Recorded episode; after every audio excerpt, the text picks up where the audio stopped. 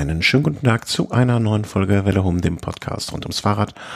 Und heute am Donnerstag, den 11. Juni, in manchen Bundesländern Feiertag. Was heute? Christi Himmelfahrt, glaube ich, ne? Hm, kann das sein?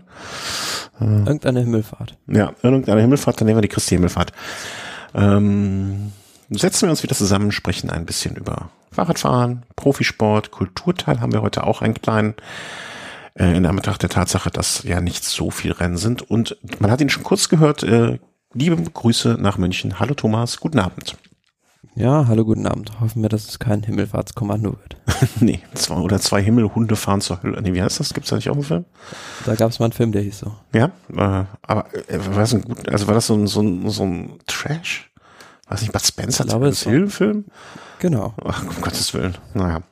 Ähm, wir fahren hoffentlich nicht zur Hölle, da hast du vollkommen recht, sondern machen eine schöne Sendung für euch. Wir hoffen erstmal vorab, äh, euch geht's allen noch gut oder wieder gut und euren Familien geht's gut und diese Corona-Geschichte, die uns ja jetzt hier auch die ganze Zeit begleitet, weil Fahrradrennen davon auch betroffen sind, mh, geht so weit wie möglich an euch vorbei. Ja, kommen wir zu den Rennen. So, da sind wir auch fertig. Kommen wir zum zweiten Teil. Äh, Sonstiges. Ähm, da hast du ein wildes Potpourri zusammengestellt und ohne dass du es weißt, jetzt schon weißt, äh, viele der Meldungen, die du da hast, also ich habe eben ähm, drüber geschaut, du glaubst gar nicht, wie viele Teile davon ähm, mit auch meinem späteren Kulturteil so sich überschneiden, beziehungsweise dort auftauchen, beziehungsweise eine Rolle spielen. Also zumindestens eins, zwei fallen mir direkt ins Auge. Und äh, da kommen bestimmt noch ein paar dazu. Deswegen, ja, starten wir einfach direkt, oder? Ja, klar. Legen wir los. Also, äh, CCC, der polnische Schuhhersteller, äh, Schuhfabrikant, steigt ähm, ja aus als Hauptsponsor mh, seines so benannten Teams, lässt nach drei Jahren seine, liegt er seine Sponsorentätigkeit wieder, äh, wieder, ja, nieder, nicht wieder, äh, legt das nieder.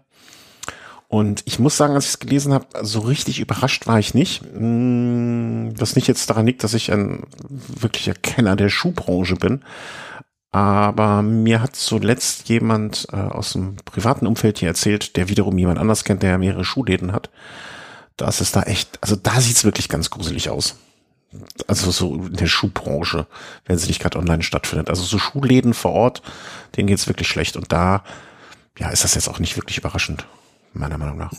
Nee, das hatten ja die, die Spatzen schon von den Dächern gepfiffen und die hatten es ja schon vorher im Prinzip angekündigt, dass sie am sich dann irgendwann zurückziehen werden und jetzt ist es so, dass der Teammanager Jim Okowitz da einen neuen Sponsor suchen muss am Ende der Saison. Ist natürlich so, dass sich jetzt dann viele Fahrer auch schon ja, in gewisser Weise schon mal umschauen, was könnte man machen, wo könnte man vielleicht hinwechseln. Greg van Avermaet hat sich diesbezüglich auch schon geäußert, dass er einem Teamwechsel gegenüber offen stehen würde. Mhm. Aber für dieses Team ist ja keine neue Situation. Also dieses Team entspringt ja aus dem ehemaligen BMC-Team. Und bei denen war es auch so, dass der BMC sich zurückgezogen hat und man dann ganz, ganz lange zuwarten musste, bis tief in die Saison hinein, bis man dann doch noch mit CCC dann einen neuen Sponsor gefunden hat. Und da war es dann ja auch schon so, dass äh, viele Fahrer wie Richie Port dann schon, ähm, ja, vor, vorher Goodbye gesagt hatten. Mhm. Ja, ähm, das ist auch wirklich. Ich, ich würde so gerne manche Sachen jetzt schon sagen, die ich mir aber unbedingt aufheben möchte äh, für meine spätere Besprechung. Das ist halt so ein Problem, was mir jetzt äh, durch auch das Buch, was ich jetzt äh, gelesen habe, nochmal wirklich so ganz, ganz, ganz bewusst geworden ist oder an Beispielen man das dann so miterleben konnte äh, wie so ein Prozess laufen kann, auch wenn man so ein bisschen hinter die Kulissen, Kulissen guckt. Und ja, da kann man einfach nur äh, jetzt allen Beteiligten wünschen, dass da die Sponsorensuche positiv verläuft. Ist jetzt auch ein echt denkbar schlechter Zeitpunkt irgendwie, ne? Also klar, die Beteiligten werden es schon früher gewusst haben oder wie du schon gesagt hast, die Spatzen haben schon von den Dächern gepfiffen. Das kommt jetzt für die meisten wahrscheinlich nicht wirklich überraschend. Nichtsdestotrotz mh, unschöne Situation und im Moment ist es, wird es wahrscheinlich auch nur sehr, sehr, sehr, sehr schwierig sein, da Gespräche zu führen, an die Leute ranzukommen und, und, und. Kann man hoffen, dass es äh, für die Beteiligten da gut ausgeht. Das ich kann mir, ich weiß auch nicht oder möchte mir jetzt gar nicht vorstellen, äh, wie das in anderen Teams aussieht. Ne? Also da wird, da wird, werden den Fahrern jetzt, ich meine klar, die Topfahrer, da wie so, wie es immer so ist, ne, die Topfahrer werden schon irgendwo unterkommen. Aber ich sag mal, 28 Fahrern, wenn da jetzt so ein so ein Georg Zimmermann oder so ein Jonas Koch, weiß ich nicht, ob die, ob die schon mehrere Verträge da vorliegen haben, ne, auf dem Tisch. Nee, klar, und ich fürchte, es wird auch jetzt das letzte, nicht das letzte Team gewesen sein, bei dem sowas eintreten könnte. Hm, ja. Ja, mit Sicherheit. Aber ja. das muss man jetzt mal abwarten. Vielleicht dreht sich das Ganze auch wieder dann ganz schnell, wenn dann wieder Rennen stattfinden sollten. Ja, schön, äh, zu wünschen wäre es. Ne? Also, um jetzt mal ein paar Namen nochmal zu nennen, für die, die vielleicht nicht ganz so firm sind, da sind halt so Namen wie äh, der schon erwähnte Greg van Avermaet, Matteo Trentin, Ino Saccharin, äh, Geschke, Serge Pauls äh, mit dabei, äh, um nur mal so die berühmtesten oder diejenigen, die vielleicht die meisten Erfolge vorweisen können, zu erwähnen. Ja, unschön. Starten wir nicht unbedingt mit, starten wir nicht mit einem Stimmungskracher hier in die Sendung. Naja. Hm. Äh, Mailand Sanremo dagegen ist jetzt schon wieder verschoben äh, und um es mal vorsichtig zu sagen, da geht's jetzt dann doch wieder so langsam los. Also wir könnten sagen, es dauert keine zwei Monate mehr, bis äh, das erste Rennen stattfindet. Ja, auf dem Papier zumindest, ähm, weil ja, Mailand Sanremo, das war im ursprünglichen Rennkalender mal für etwas später angedacht, wurde jetzt aber ähm, Gerüchten zufolge wird es auf den 15. August verschoben. Da soll jetzt, also wir sind jetzt Stand Donnerstagabend, am Freitag die UCI, also morgen ähm, einen Rennkalender detailliert noch veröffentlichen. Da wird es wahrscheinlich dann bestätigt werden, dass das auf den 15. August gelegt wird, was ähm, den Hintergrund hat, dass ähm, die UCI gerne die nationalen Meisterschaften am 22. August stattfinden lassen würde. Und ähm, das Problem aber für Mailand Sanremo, respektive für den Bürgermeister von Sanremo, ist, dass da auch der, National, der Nationalfeiertag ist. Mhm. Und ähm, ja, also sich das überschneiden würde und somit ähm, die Stadt quasi lahmgelegt wäre, wo man sowieso schon eigentlich an diesem Nationalfeiertag auch noch andere Dinge geplant hätte. Aber eigentlich ist äh, also jetzt den, den Italienern den Radsport zurückzugeben mit diesem Rennen ähm, am Nationalfeiertag, also fände ich jetzt, man weiß natürlich nicht, okay, was haben, was gibt's da schon sonst für Planungen und so weiter und so fort. Aber ein schöneres Bild kann ich mir auch eigentlich nicht vorstellen. Also er wird seine Gründe nee, haben. Nee, klar, aber da wird es, wie du schon sagst, noch Gründe geben. Und das zweite Problem ist, dass ähm, sich das dann mit dem Kriterium du Dauphiné überschneiden würde, Mailand Sanremo. A, würden dann natürlich viele Fahrer da nicht am Start stehen, die vielleicht auch da sonst gestartet wären. Und B, ähm, wird es dann halt eine Konkurrenzsituation in Sachen TV-Präsenz geben. Ähm, da gab es jetzt dann schon Signale ähm, seitens verschiedener Stakeholder, dass man dann versucht, Mailand Sanremo erst in den Abendstunden zu Ende gehen zu lassen und die Dauphiné ein bisschen früher, so dass sich da ja dann dementsprechend keine Konkurrenzsituation rausbildet. Aber wenn man mal ehrlich ist, ne, ähm, das Rennen Mailand Sanremo ist ja jetzt auch in, länger als die letzte halbe Stunde guckt ja kaum ein Mensch, der der nicht komplett vernördet ist. Insofern da eine Konferenzschaltung zu machen, ist vielleicht auch gar nicht die schlechteste Idee. Also, ne, also. Nö, also es wäre vielleicht ganz gut, wenn dann Dauphiné irgendwie so gegen 16 Uhr, 16.30 Uhr vielleicht zu Ende geht und dann Mailand Sanremo gegen 20 Uhr, wo es dann sowieso nur die letzten drei Rennstunden maximal ähm, nach dem Kino. Das ist schon sehr, sehr optimistisch, lieber Thomas, dass die letzten drei Stunden bei Mailand Sanremo spannend sind.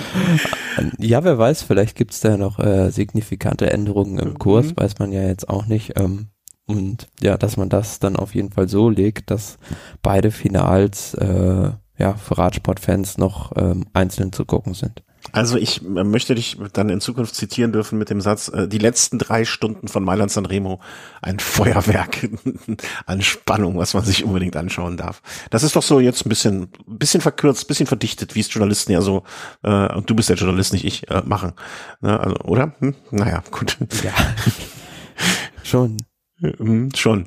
Naja, äh, aber ich glaube, jeder weiß, ähm, was gemeint ist. Und äh, ja, ich fände ich fände es eine schöne Idee, schöne Idee, schöne Geste. Hm, hoffe mal das Beste draus äh, darauf. Und ja, wie gesagt, auf dem auf dem Papier sieht das jetzt schon mal alles ganz gut aus. Ähm, was nur die entscheidende Frage ist, ähm, der Sport kann ja so viel planen, wie er will, äh, ist immer abhängig dafür davon von Genehmigungen seitens der der nationalen Staaten.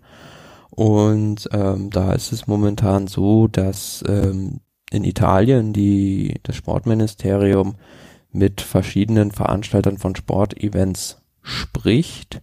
Und da gibt es jetzt das Gerücht, ähm, dass ähm, ja alle Sportveranstaltungen, die drin stattfinden, hinter verschlossenen Türen stattfinden sollen und draußen ohne Publikum. Ja, was ich für also, äh, schwierig kontrollierbar, schwierig ähm, also jedes Verbot oder so muss ja Sanktionen irgendwie dann auch nach. Also ein Verbot ohne Sanktionen wäre ne, wär, wär nicht toll, äh, was nur an den gesunden Menschenverstand appelliert, aber die Geschichte hat mal bewiesen, dass es schlecht geht. Ist ja schlicht und einfach unpraktikabel, weil ein Radrennveranstalter kann keine Strecke von 200 Kilometern komplett abgittern. So, und wie willst du dann den, äh, den Veranstalter, also die ASO oder den italienischen Veranstalter dafür haftbar machen, wenn dann auf einmal an der Strecke einer steht, ne, der gerade vom Milchholen nach Hause kommt und äh, steht an der Strecke und auf einmal fährt da das. Da ist dann auch wieder die Frage, gilt das dann als Zuschauer oder gilt das dann vielleicht als Passant? Also wenn der dann zufällig auf das Rennen guckt und dann aber weitergeht und sich so denkt, dumm die dumm, ich bin jetzt hier aus Versehen mal beim Milchholen vorbeigegangen. Ja, ja, aber ne, also man muss ja dann über die über solche Fälle genau reden, ne? Also ab ab wann bist du Zuschauer? Ja, also wenn ich länger Weil als nach 30 Beim Radsport gibt's ja keine, keine Eintrittskarten. Ja. Also das kannst du nicht kontrollieren. Wenn du ein Trikot anhast, wenn du ein Radsporttrikot anhast, bist du dann direkt. Aber wenn du selber fährst, wer weiß schon. Ein äh, gemeinsamer Bekannter von uns ist mal bei Rund um Köln in den äh, 80er Jahren auf der äh, neben dem neben dem Spitzen, ich glaube Trio damals mit Eddie Merckx noch, also muss noch länger gewesen sein, auf dem äh, Fußgängerweg mitgefahren war der jetzt Zuschauer oder war der Mitakteur? Man weiß es nicht. Gute Frage. Ja. Also, das sind sehr viele Fragezeichen, die da über meinem Kopf hin und her springen. Ich finde es natürlich immer noch besser, als wenn nichts stattfindet. Aber wie praktikabel das ist, wie durchführbar ist, wie, wie man, wie man das, die praktische Umsetzung erscheint mir schwierig. Es ist auch die Frage, wer denn letzten Endes da in der Politik, in der handelnden Position sitzt, vielleicht sind es, also kann auch sein, dass es dann Leute sind, die einfach gar keine Ahnung vom Sport haben und sowas erstmal auf dem Papier beschließen, aber sich keine Gedanken darüber gemacht haben, wie das praktisch umsetzbar sein soll. Und ich glaube, am Ende des Tages wäre das vielleicht sogar noch das Beste, dass sie sich keine Gedanken gemacht haben, wie das praktisch umgesetzt wird, weil dann wird es am Ende vielleicht auch keine scheren. Das bringt uns ja auch so ein bisschen schon zu dem nächsten Punkt, ja. weil ich mir so ein bisschen Gedanken darüber gemacht habe oder mich halt schon jetzt seit mehreren Tagen mich das umtreibt, ähm, wie ein Radrennen überhaupt stattfinden soll. Also ich finde es auch verwunderlich, dass man da seitens von Veranstaltern, noch von Teams, noch von der UCI irgendwie klare Aussagen oder ja was an die Hand bekommt, ein konkretes Konzept, wie das überhaupt durchführbar sein soll, weil wie wir gerade schon aufgeführt haben, beispielsweise, wie soll das sein, wenn in manchen Ländern keine Zuschauer bei Veranstaltungen erlaubt sind? Kann man das garantieren oder zeigt sich da die dementsprechende Regierung äh, so tolerant, dass einzelne Zuschauer geduldet werden?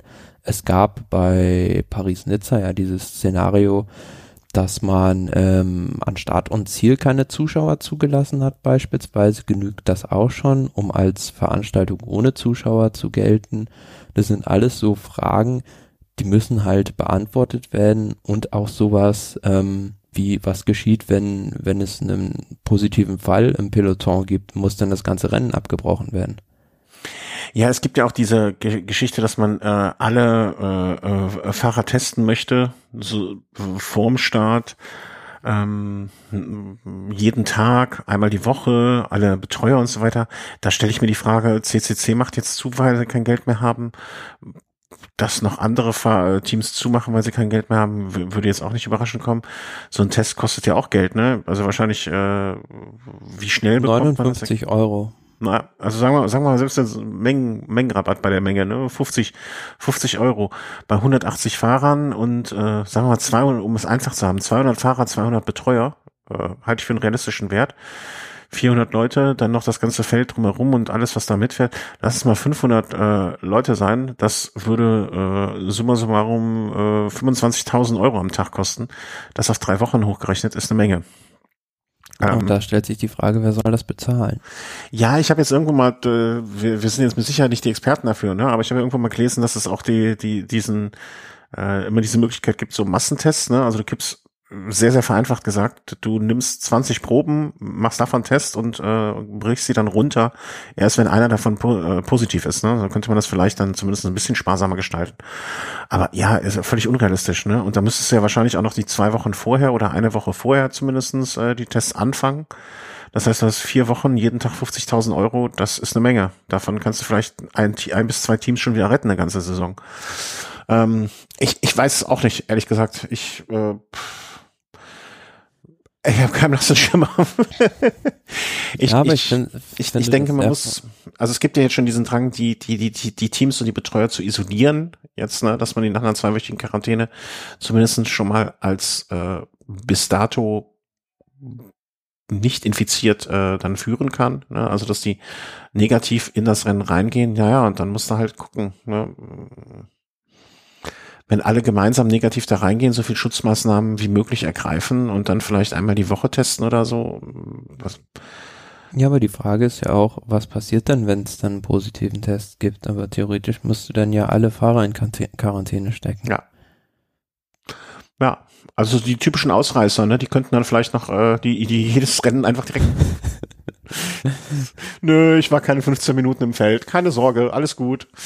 Äh, äh, ja, also ich aber, ja, aber beim Fußball zum Beispiel gibt es ja auch unterschiedliche Handhabungen. Ähm, beispielsweise in Dresden gab es den Fall, da wurde dann die ganze Mannschaft nach einem positiven Fall für zwei Wochen in Quarantäne geschickt. In Köln gab es das, da wurde dann nur der einzelne Spieler in Quarantäne geschickt. Ja, in Köln ist man ja, also ich, da, da ist man für eine ganz einfache Lösung offen. Da müssen wir ja nicht alle schnell alle einsperren und nicht mehr rausgehen. Da reicht schon, wenn der, keine Ahnung, wie hieß. Ja, ich, ich glaube, A, weiß ich gar nicht, ob es da richtig oder falsch schon gibt. Und B, wird die Zeit zeigen. Ich glaube auch, egal was die machen, es wird die Kritiker, es, äh, entweder es wird zu viel getestet oder es wird zu wenig getestet. Irgendein Kritiker wird es immer auf die, auf die Palme bringen, wollte ich schon sagen. Ähm, Nö, das ist klar, aber am wichtigsten ist ja der gesundheitliche Aspekt. Wenn, ich glaube, wenn es nach der Gesundheit der Fahrer gehen würde, ne? Also da mal, würden die einiges eh schon mal nicht machen. Aber dann müsste man einfach sagen, okay, dann lass uns die Saison abhaken. Wenn das wirklich. Ja, aber wirklich, du, wirklich du weißt so ja auch nicht, wie es dann äh, in nächsten Jahren weitergeht. Also kann ja auch sein, dass die Lage dann noch ein paar Jahre anhält. Ja, natürlich. Ich weiß auch nicht. Also ich würde, glaube ich, gucken, dass man möglichst versucht, alle Fahrer äh, negativ getestet ins Rennen reingehen zu lassen und dann in regelmäßigen Abständen, die zu definieren werden aufgrund des Budgets, äh, alle einmal durchtestet. Und dann muss man einfach Daumen drücken, so blöd es klingt. Ne? Also, und vor allen Dingen würde ich auch, äh, was ich noch problematisch finde, was ist denn mit den Fahrern, die einfach jetzt aufgrund von was auch immer, ne, Lungenvorschädigung und so weiter, jetzt einfach sagen, nee, ey, das ist mir zu heikel, ich möchte das nicht. Ne? Was, was, was ist, wenn der Teamkapitän dann, äh, wenn der Teamleiter sagt, ja, du musst aber. Ne, das ist ja, wird ja auch nochmal eine schöne Nummer. Ja, klar, also. Mhm. Das äh, sind sehr, sehr viele offene Fragen und ähm, ja, mich verwundert es halt, dass es da von keinem jetzt irgendwie schon Vorstöße gibt, da ein konkretes Konzept irgendwie vorzulegen oder das en Detail mal aufzuschlüsseln, aber ähm, deswegen verwundert es mich halt, dass alle mit, ja, im Radsport doch mit großer Sicherheit ähm, sagen, dass die Rennen am 1. August wieder losgehen, wo noch so viele Fragezeichen dastehen. Kann sein, dass es hinter den hinter der Bühne schon irgendwie da an einer Lösung gearbeitet wird und dass die vielleicht auch schon spruchreif ist, lasse ich mich gerne eines Besseren belehren, aber ich würde das doch für elementar wichtig halten, um wieder Rennen zu starten. Äh, ich bin, ähm, also ich. Vielleicht haben auch unsere äh, Hörer da sehr gute Ideen, wie man das Ganze durchführen könnte. Ja, äh, auf jeden Fall. Also äh, beteiligt euch gerne an dieser Diskussion, äh, von der, glaube ich, bis dato noch niemand weiß, äh, wie es dann aussehen wird. Ich bin felsenfest davon überzeugt, dass da auch von den Verantwortlichen noch keiner genaues weiß. Also, dass das auch noch bei denen irgendwie bei der, sehr, sehr. Bei der, bei der Tour de France, was ja das wichtigste, die wichtigste Veranstaltung ist, gab es jetzt auch noch keine klaren Aussagen seitens des französischen Sportministeriums, ob die Tour de France eine Ausnahmegenehmigung und das Kriterium du Dauphiné eine Ausnahmegenehmigung bekommen, dass sie, ähm, weil ja Großveranstaltungen bis September nicht stattfinden dürfen, dass sie äh, trotzdem stattfinden dürften oder sogar mit Zuschauern stattfinden dürften oder mit begrenzter Anzahl an Zuschauern. Also auch da tappt man im Dunkeln. Ja, also ich bin, das ist doch etwas, wo ich jetzt sagen, wo ich jetzt in dem Moment sagen muss, äh, keine Ahnung. Ich möchte doch nicht, ehrlich gesagt, nicht in der Situation einer derjenigen stecken, die derzeit ja da so eine Entscheidung treffen muss oder so ein Konzept äh, hin, hin, hinlegen muss. Äh, vielleicht ist es am besten, vielleicht sollte man auch mal Spezialisten einfach mal so fragen, was, was jetzt so, ne? also im Moment tun sich da ja äh, ein paar Corona-Spezialisten hervor. Ne, vielleicht muss man einfach mit den Spezialisten reden. Ich hoffe, dass die UCI und alle Verantwortlichen da klug genug sind, mal oder mit solchen Leuten zu reden und sich da vielleicht so ein Konzept erarbeiten zu lassen. Und vielleicht. Aber das, das, und, was es noch, noch schwieriger macht, ist, dass die Regelungen in Land von Land zu Land unterschiedlich sind oft. Ja. Ja, aber da müssen das, also das ist ja auch gerade mit diesen äh, Corona-Apps, ne? Da ist ja auch jedes Land von Land zu Land zu Land zu Land unterschiedlich. Äh, aber im Grunde genommen muss man sich dann vielleicht mal auch nach einer, vielleicht muss man auch nach einer Saison das alles neu bewerten und dann sagen, alles klar, äh, das Konzept hat sich jetzt am besten bewährt. Ne? Vielleicht ist das auch ein Lernprozess für alle Beteiligten. So, so stelle ich es mir zumindestens vor, ähm, dass man das jetzt im Moment immer noch gar nicht sagen kann. Vielleicht ist es auch, ja, so doof es klingt, eine Lösung, ähm, die Fans zu sanktionieren. Also falls es zu dem Fall von Geisterrennen kommen sollte, dass man seitens der Regierung des Landes dann wirklich massive Strafen gegen Leute ausspricht, die sich trotzdem an den Straßenrand stellen. Hm, du meinst dann äh, quasi, also so hart es klingt, aber Polizei verhaften, Knast. Also das ist jetzt ein bisschen. Ja, also quasi wie ein Verstoß gegen das Infektionsgesetz, ja. was es ja letzten Endes dann wäre. Dann wäre natürlich der, der Veranstalter in dem Sinne, ja, zumindest könnte ein bisschen sicherer sein, dass mhm. vielleicht nicht so viele Leute kommen würden oder die Gefahr nicht so groß wäre, dass überhaupt Leute kommen. Naja, man müsste dann vielleicht auch einfach mal sagen, okay, ähm, der wer, wer ist dann der Verantwortliche, ne? Also dass man dem Veranstalter auch sagt, pass mal auf, wenn da Leute am Straßenrand stehen, wenn es dazu kommt, dass da ja also eine, eine und ich, Zuschauer sind, dass er gar nicht in die Haftung dafür genommen werden kann. Ich glaube, in Frankreich ist es ja auch nochmal zum Beispiel ein bisschen anders geregelt als hier in Deutschland. Da ist ja eigentlich die Polizei, wenn ich das richtig weiß, für die Streckensicherung zuständig und der Veranstalter gibt es halt komplett in deren Hand der Gendarmerie. Mhm. Ja. Ich bin gespannt. Also ich äh, habe da noch keine, ähm, ähm, ähm wie soll man sagen, ich ich gehe da ergebnisoffen äh, ran sozusagen. Also ich bin da immer noch so. Ich hoffe, dass das alles gut geht. Ne? Also ich bin, klingt blöd, aber ich bin jetzt froh, dass unsere Kleine schon mal wieder in die Kita kann. Wenn das jetzt äh, durch Radrennen oder so etwas ne, alles wieder zusammenbricht, was wir uns jetzt mühsam erarbeitet haben, das finde ich auch äh, ziemlich ziemlich doof, äh, vorsichtig äh, vorsichtig gesagt. Insofern, toi, toi, toi, toi, toi. Bin mir aber relativ sicher, dass es da denn jetzt, also muss es ja jetzt in den nächsten zwei, drei Wochen äh, Neuigkeiten geben wird, weil ja geplant ist der Neustart ja am 1. August für World Tour Rennen und jetzt wird's dann, ich glaube, in zwei Wochen ist es schon ähm, sogar das erste Rennen. Also es gab schon Rennen auf dem Sachsenring beispielsweise, ah, okay. aber es war halt ein Rundkursrennen von Amateurfahrern, aber in Slowenien wird zum Beispiel die slowenische Meisterschaft, Meisterschaft ja. regulär stattfinden, was auch ja, interessant sein könnte, wie das durchgeführt wird. Ja, ich glaube auch, dass alle jetzt so ein bisschen da hingucken und sich so langsam hintasten und keiner, also ich bin immer noch der festen Überzeugung, keiner, wir haben noch nicht so die das äh, Patentrezept und man weiß einfach noch gar nicht, wie geht's weiter, was, was, wie und wo. Hm. Ich, ich, ich warte jetzt mal einfach fröhlich ab, was da passiert. Und äh, ich hoffe einfach, ich denke mir nur, ich hoffe, ich hoffe, es geht alles gut. Das ist so, ne? Also ich, ich halte mich für nicht klug genug, da jetzt die Lösung zu haben, aber ja, schwierig. Einfach, einfach, einfach nur schwierig. Ja, klar, da müssen wir einfach abwarten. Beziehungsweise hoffen, dass hinter, dass da kluge Leute die richtigen Entscheidungen treffen. Ja, und das auch die richtige. Also ich habe jetzt, äh, wie gesagt, ich habe jetzt so ganz viele Sachen, die ich jetzt schon am liebsten erzählen würde, was aber dann vorwegnahm, ja. ja. Man weiß bei der, also zumindestens nach der Lektüre des Buches kann ich mir schon mal sehr, sehr sicher sein, dass bei der UC auch nicht immer alle ähm, Entscheidungen die, die cleversten sind. Aber ja. Warten wir mal ab.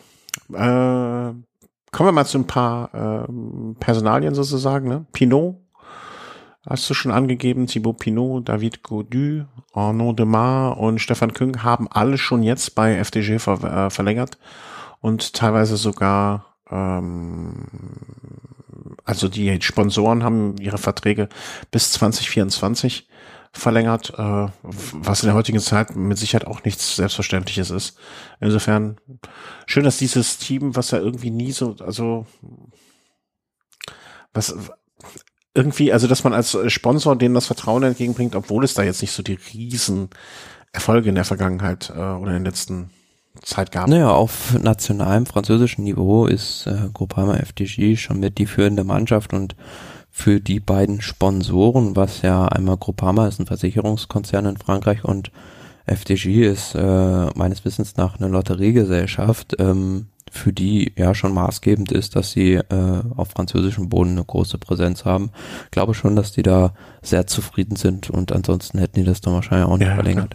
Ja, aber ne, ich, ich finde das auch ähm, beachtenswert oder schön, dass, dass die das auch würdigen, ne? so nach dem Motto, alles klar, äh, Ne? Also für uns ist wichtig, dass wir in Frankreich hier gesehen werden, dass wir hier in Frankreich ähm, da unsere, unsere Präsenz haben ne? und äh, das ausreicht. Schön, also freut mich sehr und äh, das sind gute Neuigkeiten in dieser sonst in dieser Hinsicht ja auch manchmal etwas trüben Zeit. Insofern alles gut, schön gemacht, vielen Dank. Äh, ich, ich schließe deswegen jetzt trotzdem keine FDJ-Versicherung ab, aber ähm, Nichtsdestotrotz dessen sei gewürdigt und erwähnt. Äh, Teen Sunweb verpflichtet Marco Brenner. Den hattest du doch auch schon mehrfach hier erwähnt, wenn ich das richtig in Erinnerung habe. Ja klar, also es ist äh, ja im Juniorenbereich, denke ich, momentan das größte deutsche Radsporttalent, Marco Brenner. Und ähm, der hat ja im letzten Jahr schon bei ja, verschiedenen Events groß aufgetrumpft und ähm, ja, ist ein ab nächsten Jahr 2021 dann beim Team Sunweb mit einem Vierjahresvertrag ausgestattet. Und ähm, interessant setzt diesen Trend fort, dass ähm, immer mehr Fahrer die U23-Klasse überspringen, mhm. weil er ist ja eigentlich theoretisch auch noch in dem ganzen Juniorenbereich drin, könnte er ja locker noch fahren. Aber ähm, ja, also es ist auf jeden Fall einer, von dem man in Zukunft, wenn er seinen Weg so weitergeht, sehr, sehr viel noch hören wird. Und Team Sunweb ist jetzt, denke ich, nicht die schlechteste Wahl, wenn man sich als Talent äh, erstmal entwickeln will. Absolut, absolut. Und äh, bei ihm auch bemerkenswert, dass er auch im Cross deutscher Meister in, den, in der Juniorenklasse ist. Also auch jemand, der vielseitig ist, äh, auf vielen, auf vielen Rädern zu Hause, wie man so schön sagen könnte. Und äh, ja, alles Gute. Also schön, dass so ein deutsches Talent da äh, eine Heimat gefunden hat. Ähm, hoffen wir, dass dieser das Überspringen ähm, den erwünschten Erfolg bei für, für ihn äh, mit sich bringt und vielleicht dann auch für das Team. Glück, viel Glück dabei und äh, ja, schön vom Team Sunweb, die ja jetzt wahrscheinlich auch in der jetzigen Zeit, ne, Sunweb-Reisen haben wir auch schon mehrfach angesprochen, ne, wird es wahrscheinlich auch nicht ja, wobei ganz so einfach dastehen bei Marco Brenner ja lange Zeit die Gerüchte gab, dass er da bei äh, Bora unterkommen könnte. Und das wäre natürlich für Bora eine Prestigesache auch irgendwo gewesen, da das deutsche, größte deutsche Talent zu holen. Aber ich denke letzten Endes, ja, könnte er mehr Möglichkeiten bei, bei Sunweb haben. Ja, das glaube ich auch. Ich, ich bin ja immer dafür, ne, dass nicht eine zu große Konzentration äh, von Fahrern also eine Nation, ne? also alle Deutschen, wenn jetzt alle deutschen Fahrer nur noch nach Bora gehen, dann wird das, äh, das meiner Meinung nach auch immer so, oder kann es so einen Hängemattencharakter dann irgendwann mal bekommen und äh, nicht schön. Und vielleicht lernt er dann ja auch äh, Marco Beiner dann direkt von den richtig, richtig Guten, denn äh, gerüchtet wird auch, dass Romain Bardet zu Team Sunweb geht, wo ja nach dem Abgang von äh, Dumoulin durchaus so ein Fahrer dann eine guten, gute Berechtigung hätte. Also bei Team Sunweb gibt es eigentlich für die großen Rundfahrten momentan nur Wilco Geldermann, vielleicht Abstrichen noch Sam Omen und ähm, ja, Romain Bardet wäre auf jeden Fall einer, der diese Lücke füllen könnte. Vertrag läuft jetzt am Ende des Jahres aus.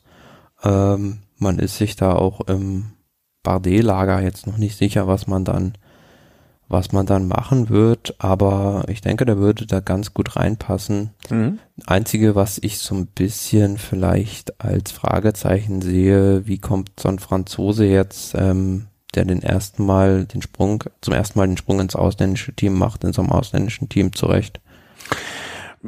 Ja, Franzosen, gibt es Franzosen? Ich gucke gerade mal beim Team Sunweb. Ich sehe gerade, dumm, dumm, dumm, dumm. Nee, eigentlich keinen. Ist Tom Dumoulin hatte zwar einen französischen Namen, ist aber Niederländer. Ja, nee, äh, kein Franzose, aber ich finde mit insgesamt eins, zwei, drei, vier, fünf, sechs, sieben, acht, neun, zehn, elf Nationen ist das ja eh ein kunterbunter Haufen. Ne? Also ja, aber man, man hat ja bei Sunweb mit einem Franzosen schon mal einerseits gute Erfahrungen, aber andererseits auch äh, ganz, ganz schlechte gemacht, nämlich Waren Bagui, der bei der Tour de France äh, einmal das Bergtrikot und ein paar Etappen abgeräumt hat, aber dann sich bei der Vuelta quergestellt hat und aus der Mannschaft geflogen ist. Ja, naja, das wird das wahrscheinlich. Ja, aber das heißt ja nichts, ne? Also äh, Nicholas Roach haben wir vielleicht noch als, äh, äh, als, als großer Fahrer sozusagen äh, noch übersehen, beziehungsweise, aber Fünfter im Gesamtklassement der Vuelta Spanien mit äh, 35 Jahren jetzt wahrscheinlich dann auch nicht mehr die, die Zukunft, auf die man da unbedingt langfristig setzen müsste oder möchte. Nee, mit Sicherheit nicht. ja, klingt, äh, klingt interessant. Also kann ich mir auch gut vorstellen, äh, dass da, das irgendwie was wird. Und ich ah. glaube, es würde einem Roman Bordet auch mal noch gut tun oder vielleicht seine Karriere wiederbeleben, wenn er da noch mal so einen Tapetenwechsel vollziehen würde. Ja, ich komme gerade gar nicht auf das Alter. Also ich habe das hier schon so zwischendurch. Wie alt Bardet ist? Hier nochmal nachreichen. Äh, Roman Bardet. Wüsstest du es jetzt? Was würdest du schätzen jetzt, ohne nachzugucken? 29. Bitte? Ich schätze mal. Ich schätze mal 29. 1990 geboren, 30. Herzlichen Glückwunsch. Äh, sehr gut geschätzt. 29, doch, nee, 29, hat im November Geburtstag. Also, vollkommen richtig. Sei ehrlich, hast du nachgeguckt? Wusstest du vorher? Nee, war geraten. äh, Team Track äh, hat, hat das ist ja die immer fischen, noch, fischen eher in ihrer Altersklasse, sage ich mal. Ja, ich wollte gerade sagen, ne, also die Geriatrie on Rädern äh, hat sich mit Peter Wening äh, einen neuen Fahrer, ein, ein hoffnungsloses Talent, wollte ich fast schon sagen, ähm, geschnappt. Ja, was, was, was, was wollen, also ohne jetzt Peter Wening irgendwie was Böses zu wollen, ne? Aber so richtig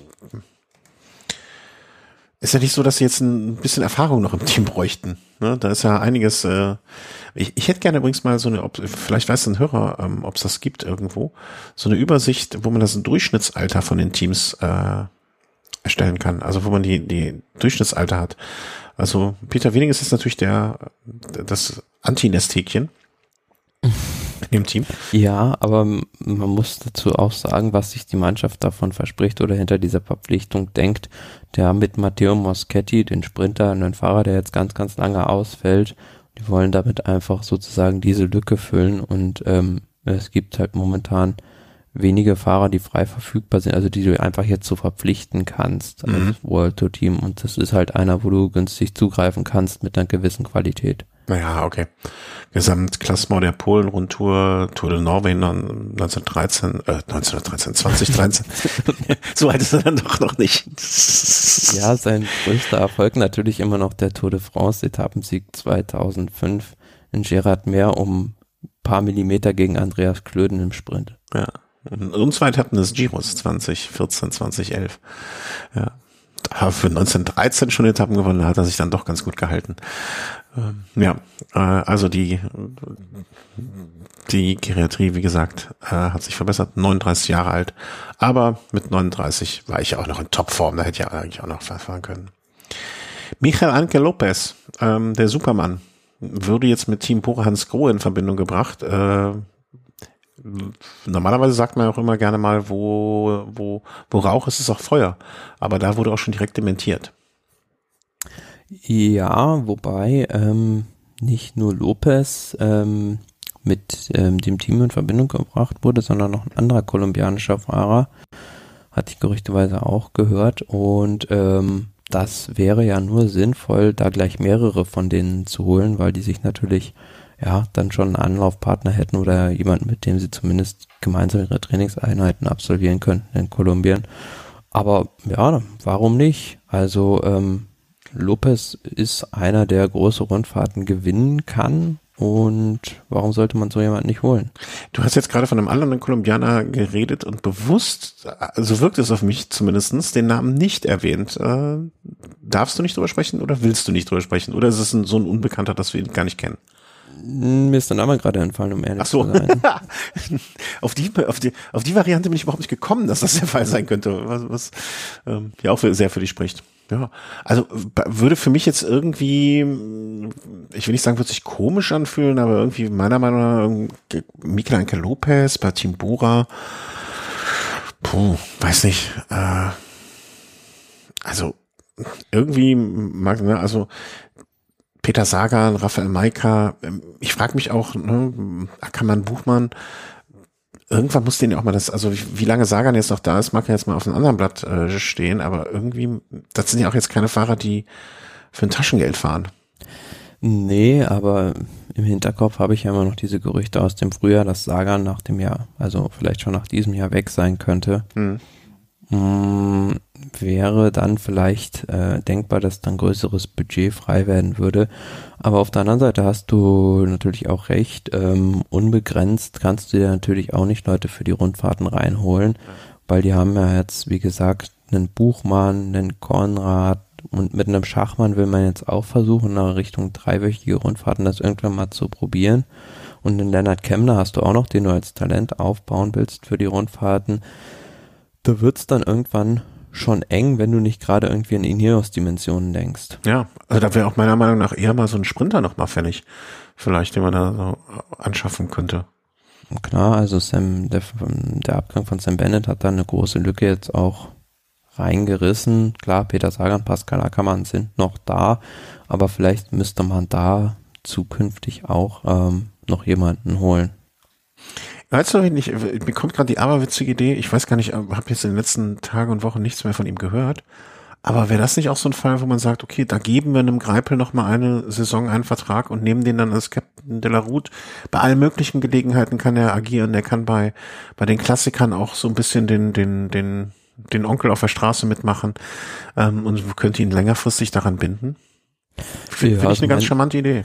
Mhm, Fände ich auch gut, aber mein letzter Stand bei Greipel war jetzt, dass er gesagt hat, er weiß noch nicht genau, ob er im nächsten Jahr noch weiterfährt. Ähm, ist ja momentan dieses Jahr zumindest noch vertraglich an Israel gebunden. Mhm. Und ja, weiß man ja auch noch nicht so genau, wie das da irgendwie weitergeht. Ja, aber ich weiß noch nicht genau, ist ja eigentlich eine beste Voraussetzung für Vertragsverhandlungen, finde ich zumindest. Also Finde ich auch, finde ich ein Gedanke, den man durchaus einen Sagan durch einen Greipel zu ersetzen. Kann hat. natürlich auf der anderen Seite auch sein, ähm, weil Lopez sich auch darüber beklagt, ähm, dass bei Astana ja gelegentlich mal der Fall ist, dass Gehaltszahlungen mit einer gewissen Verzögerung oder ähm, ja nicht ganz ankommen, ähm, dass er da nur versucht, ein bisschen Druck zu machen, ähm, damit es besser läuft oder er vielleicht sogar noch mehr Geld bekommt. Ja klar, völlig berechtigt. Aber in dem Fall meiner Meinung nach dann auch völlig berechtigt, ne? wenn das, wenn das Geld nicht kommt, dann wäre das. Äh, eine Meldung äh, auch aus dem Bereich Sonstiges, wo ich mir gedacht habe, ja schön, schön, dass Sie uns zugehört haben. Also eine Idee, die vielleicht auch schon mal aufgekommen ist, die wir aber auch schon mindestens zweimal, kann ich mich erinnern, hier geäußert haben. Warum gibt es keine festen Rückennummern? Also jeder Fahrer hat eine Nummer, so dass er über die Rennen hinaus überall identifiziert werden kann. Ähm, vielleicht sogar im Training, finde ich auch nett. Ne? Fährt ein Fahrer an dir vorbei und wenn du, wenn er so schnell ist, äh, dass, dass du ihn erkennen kannst. Feste Rückennummern fürs Peloton. Ich fände es ja auch besser, wenn man die komplett durchnummeriert, also alle Fahrer, ne, also nicht so, oder dass man das mit A, B, C, D, E, F, A1, A2, A3, A4, A5 und so, dass jeder Fahrer über die ganze Saison immer eindeutig identifizierbar ist. Ja, also wie du es schon gesagt hast, endlich hat man uns jemand erhört oder es ist einfach unvorstellbar, dass dieser Gedanke erst jetzt aufgenommen wird im Jahre 2020. Und ähm, aber schön, dass es einer macht. Das ist nämlich der Boss vom Team Jumbo Visma, Richard Plüge, der gesagt hat, warum sollte es das nicht im Radsport auch geben? Und ähm, ja klar, und gerade sowas, ähm, so Marketingmöglichkeiten, was er hier auch anspricht, das würde natürlich, also gerade wo sich die Teams immer beklagen, wir haben zu wenig Einnahmemöglichkeiten, das ist doch eigentlich so eine der größten Einnahmemöglichkeiten, wenn ich äh, Trikots teuer verkaufe. Also wenn du halt den Leuten sagst, ähm, wir haben einen guten Fahrer oder beispielsweise Team Ineos hat Egan Bernal jetzt sechs, sieben Jahre und die Leute in Kolumbien oder sonst irgendwo auf der Welt identifizieren sich auch damit. Die kaufen natürlich das Trikot dann noch viel lieber, wenn da eine feste Rückennummer irgendwie drauf ist. Also da sind ähm, ungeahnte Möglichkeiten, eigentlich den Umsatz mit sowas noch zu steigern. Und ungeahnte Gefahren. Stell dir mal vor, du kaufst dir kurz vor der Tour das Trikot von Ron Dennis. Das kann schon zwei Tage später Makulatur sein. Das weiß man natürlich nie, nee. Ja, aber ich glaube, wenn man sich ein Trikot von Ron Dennis kaufen würde, dann würde man dieses Risiko bewusst mit eingehen, dass das äh, schneller Geschichte sein kann als ähm, ja.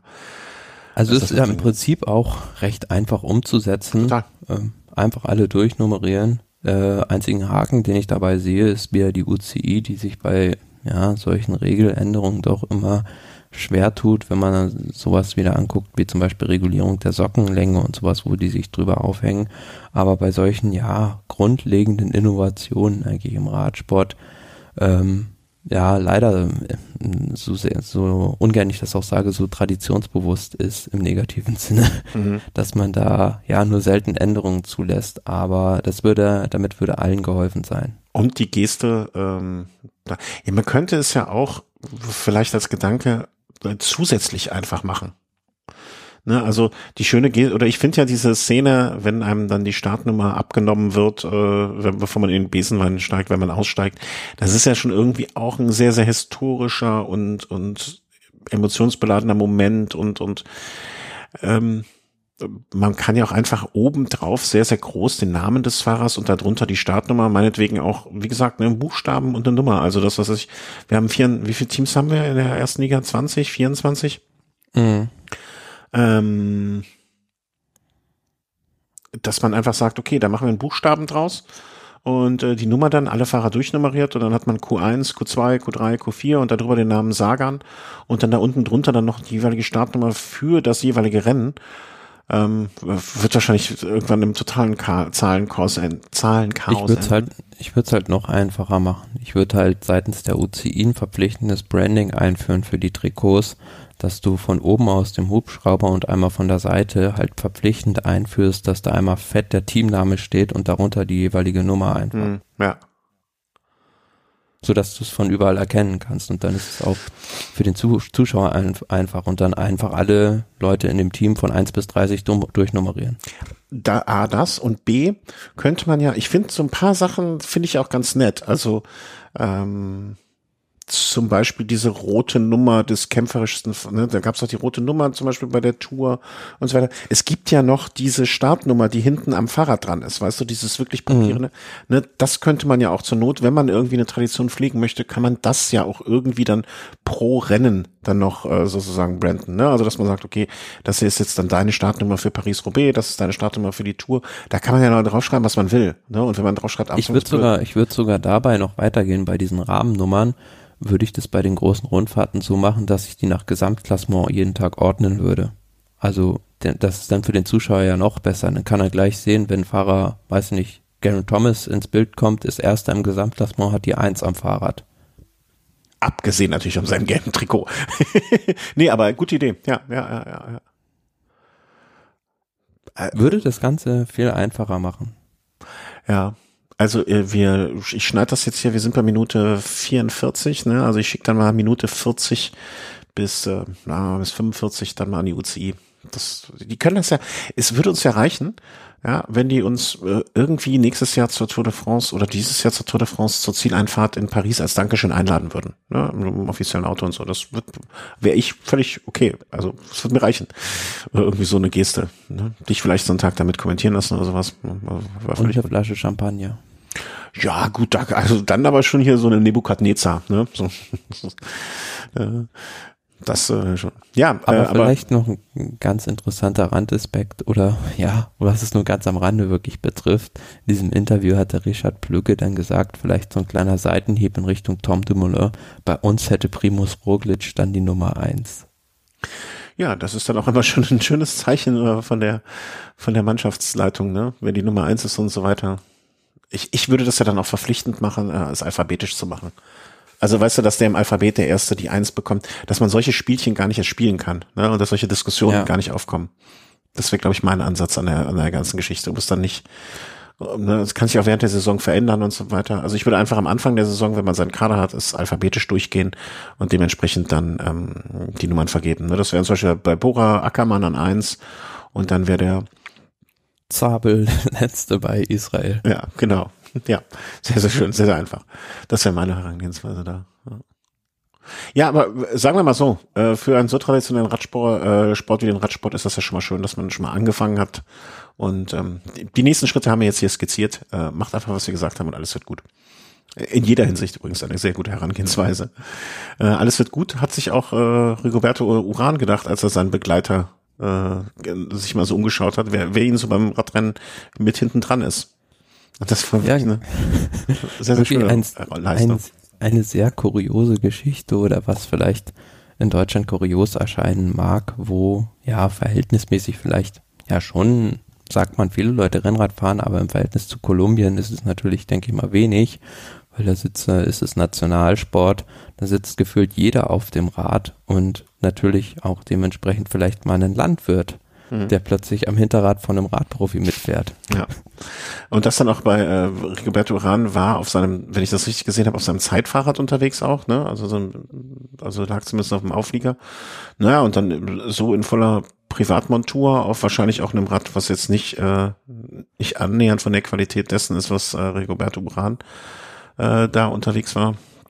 Muss man schon sagen, Hut ab. Äh, was Sportlich da dran zu bleiben, ja, bei Tempo 45 und dann ja mit einem fetten Rucksack noch auf und einem Fahrrad, was eher ja vielleicht für die Stadt tauglich ist, aber nicht um Radrennen zu bestreiten.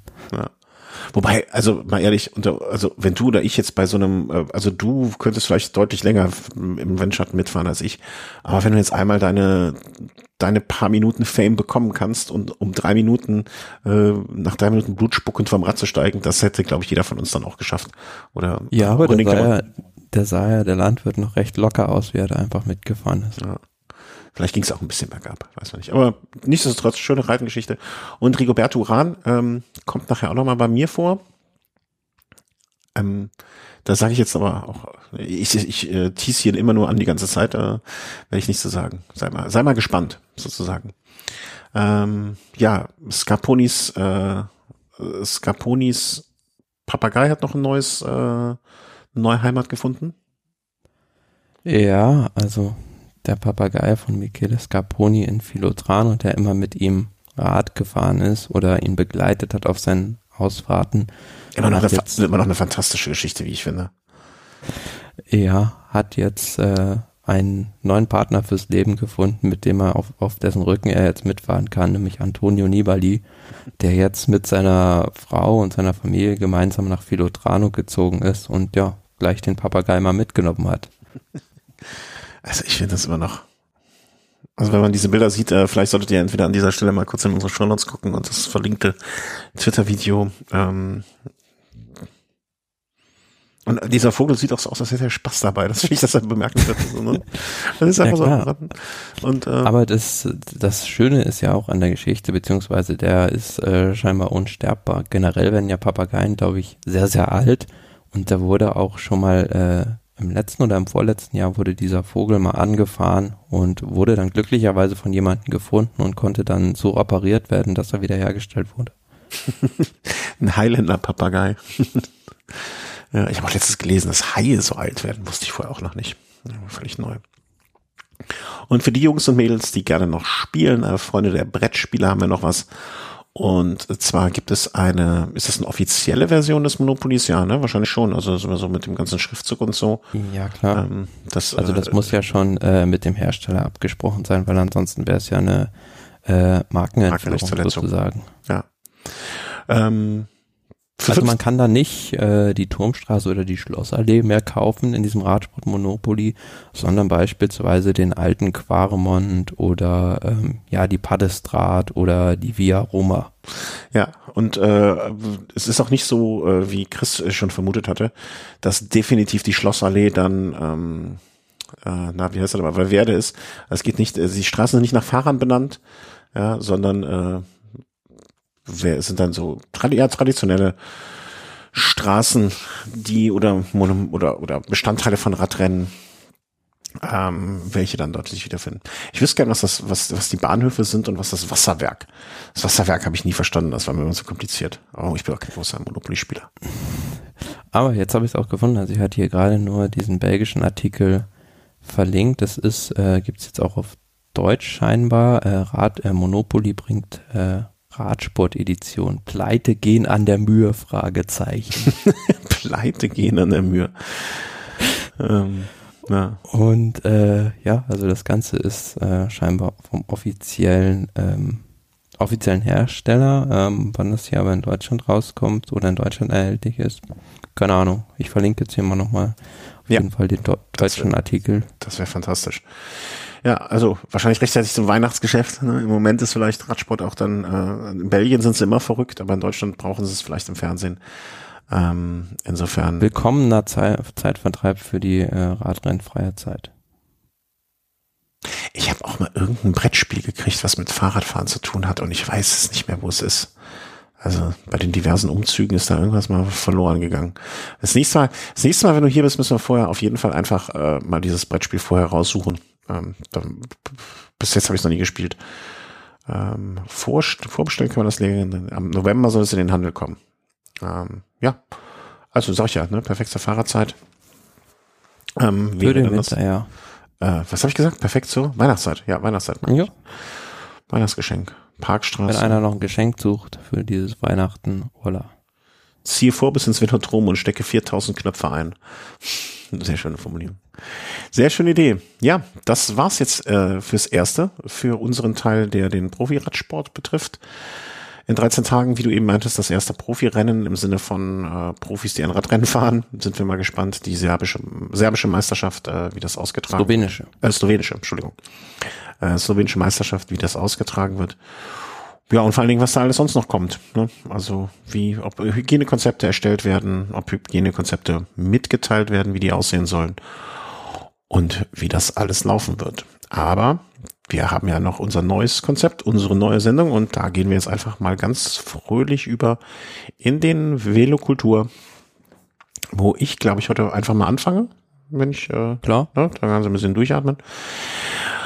Und zwar geht es um ein Buch, was mir in den letzten, also ich Tagen, Wochen, ne, ich musste es mir immer so etappenweise lesen, weil Zeit ist gerade auch ein, ein Faktor, der ein bisschen schwierig ist, aber äh, habe es endlich geschafft, es durchzulesen.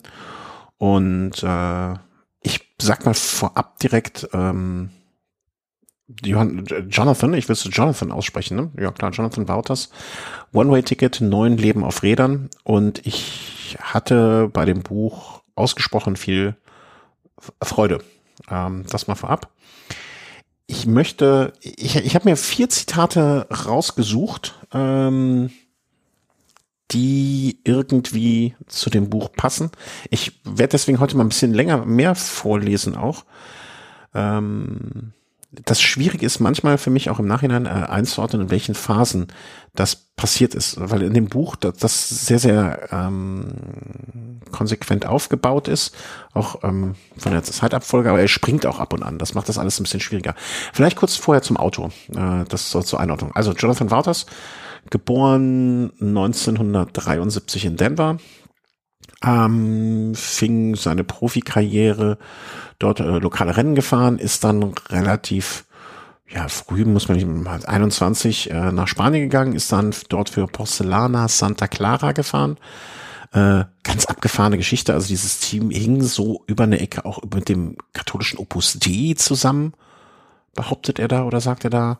Also ein sehr, sehr, sehr konservatives, äh, Doping ablehnendes Team ähm, ist dann nach der Zeit dort und der Ausmusterung dort dann zurückgegangen in die USA.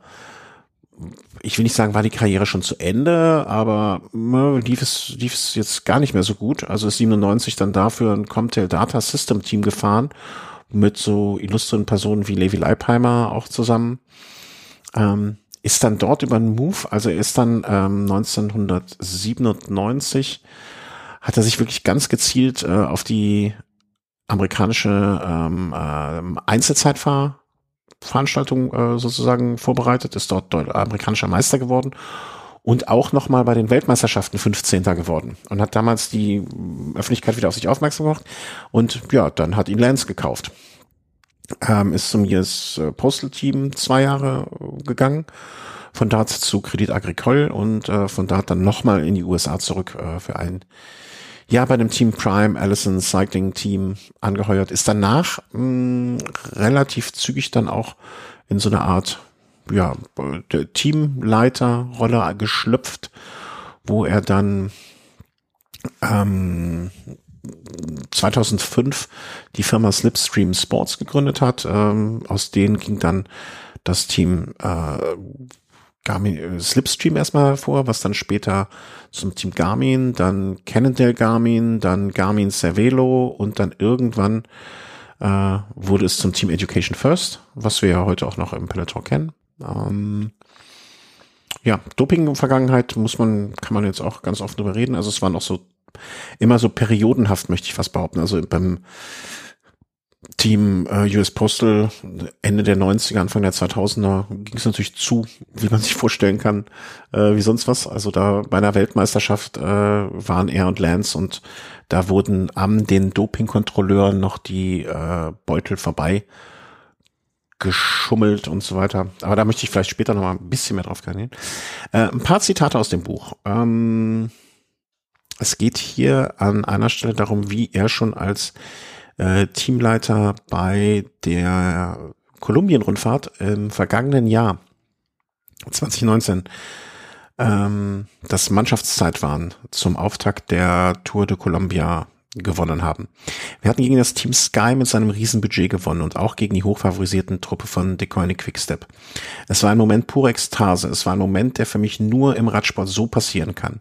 Es war eine Freude, die ich in dieser Reinheit nur empfinden kann, wenn ich mit meinem einzigst wahren Geliebten der letzten 33 Jahre zusammen bin, dem Radsport.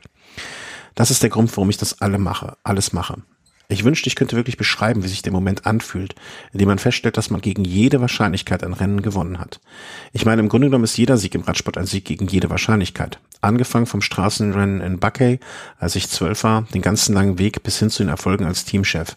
Sei es Paris-Roubaix 2011, der Giro 2012, das Mannschaftszeitfahren bei der Tour de France, dann Rigo, ich äh, füge zu Rigoberto Uran, der mir nur, der mit nur noch einem funktionierenden Gang die neunte Etappe der Tour 2017 gewinnt. Und jetzt der Sieg in diesem Teamzeitfahren, nachdem wir uns ein paar Jahre echt schwer getan hatten und uns durchbeißen mussten. Das Gefühl nach diesen Siegen ist etwas, das man nirgendwo anders erleben kann. Die Enttäuschungen, die Boshaftigkeiten, frustrierte Fans, die einen hassen, der ständige Ärger, ein Team am Leben zu erhalten und der unaufhörliche Gegenwind, der dem Profisport insgesamt entgegenweht. All das sind gute Gründe, alles hinzuschmeißen, den Radsport einfach Radsport sein zu lassen und sich etwas anderem zuzuwenden. All das sind logische Tatsachen, die in Summe jeden vernünftigen Menschen davon abhalten würden, mit einem Einstieg in die Welt des Profisportsports auch nur zu liebäugeln. Da hat er jetzt schon so ganz viel umrissen, was, worum es in diesem Buch geht. Mhm. Er beschreibt es chronologisch, ne? also wie er wirklich dann mit relativ jungen Jahren sich auch teilweise gegen den Willen seiner Eltern äh, dem Radsport zuwidmet. Was ich interessant finde, also das in manchen Teilen musste ich an das Buch von Charlie Vigilius denken, ähm, das ja dann aber aufhört mit seiner Karriere.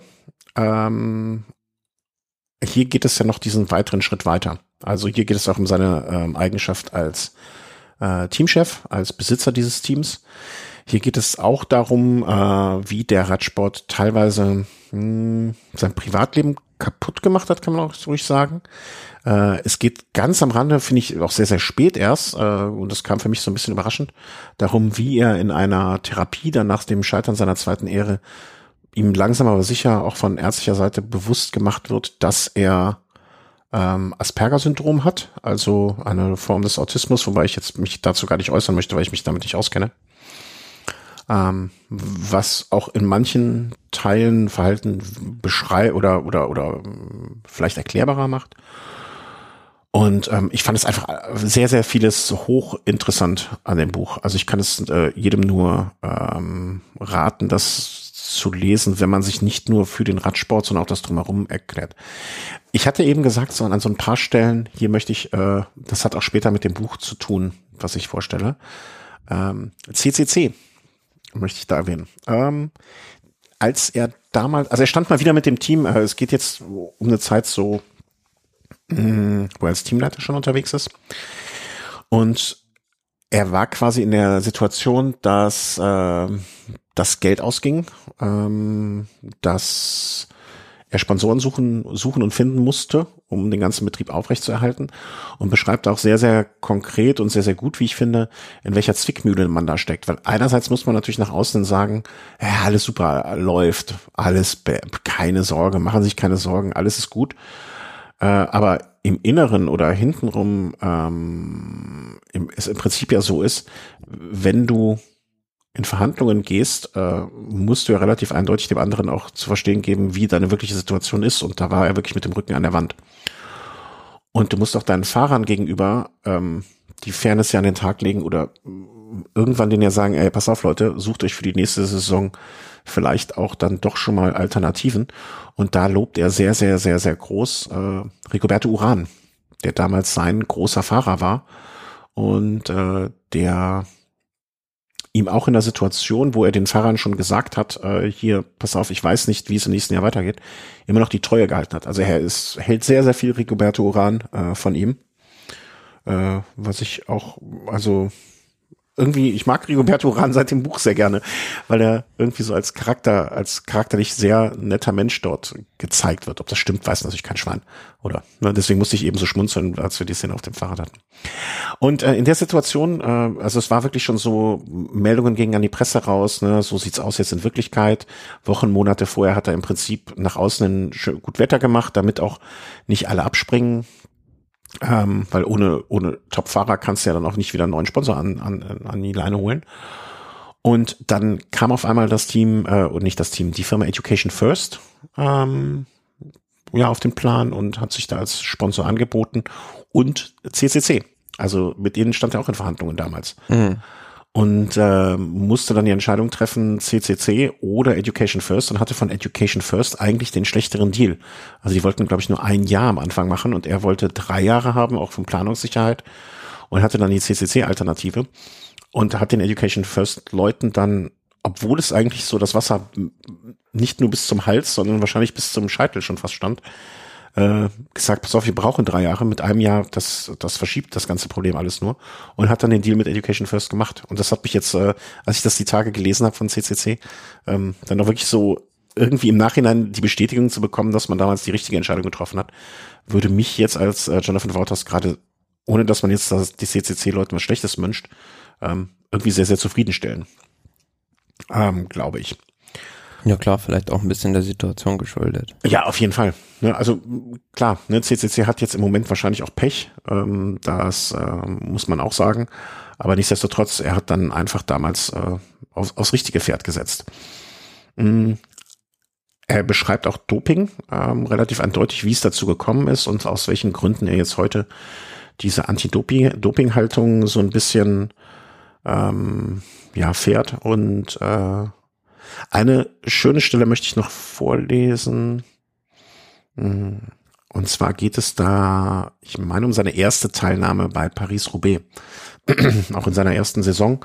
Das müsste gewesen sein, ich meine, irgendwas, ne, 94 ist er noch nicht da gefahren.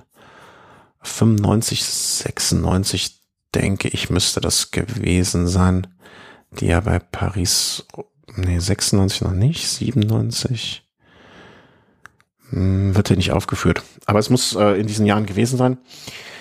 Ähm, und er wird halt komplett abgehängt. Ne? Also wirklich, ich würde nicht als erster über die Ziellinie fahren, wie ich es mir erträumt hatte. Plötzlich war ich wieder da, wo ich angefangen hatte. Fuhr wieder mein erstes Rennen als Zwölfjähriger. Ich war der schlechteste, mieseste, langsamste, schwerfälligste Fahrer im Feld, der Profis. Ich fuhr bergab wie ein Kletterer und bergauf wie ein formschwacher Sprinter. Angespornt von einem unbestimmten Ehrgefühl kämpfte ich weiter Richtung Ziel, schäme mich aber jedes Mal, wenn ein Teamwagen mich passierte, um die Fahrer einzuholen, die tatsächlich noch im Rennen waren. Wie konnte ich dermaßen schlecht sein? Was stimmte nicht mit mir? Ich nahm an, ich hatte einfach nicht das Zeug zum Profi. Ich war einfach nicht so gut wie diese Jungs, nicht mal annähernd. Leider gab es einen großen Unterschied zu meinen ersten Rennen als Kind. Diesmal hatte ich trainiert und zwar hart. Ich hatte die nötigen Arbeit investiert. Ich hatte mein Bestes getan und trotzdem war es nicht annähernd genug. Ich kroch weiter dahin und fuhr schließlich zu einem recht ulkig aussehenden, ziemlich zornigen Belgier auf, der für die berühmte Onsche-Mannschaft fuhr. Wir fuhren gemeinsam weiter, wechselten uns schweigend auf den letzten 15 Kilometer des Rennens in der Führungsarbeit ab, beide bedrückt, beide abgehängt.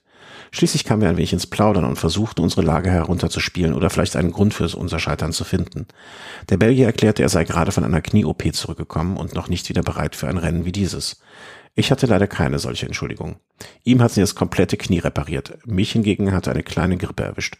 Meine Ausrede war nicht gerade überzeugend, seine schon. Es war mitleiderregend. Ich war der schlechteste Radprofi der Welt. Lediglich ein angepisster Belgier, der gerade eine Knie-OP hinter sich hatte, machte mir den Titel streitig. Wie auch immer. Wenigstens gewann ich an diesem Tag einen neuen Freund.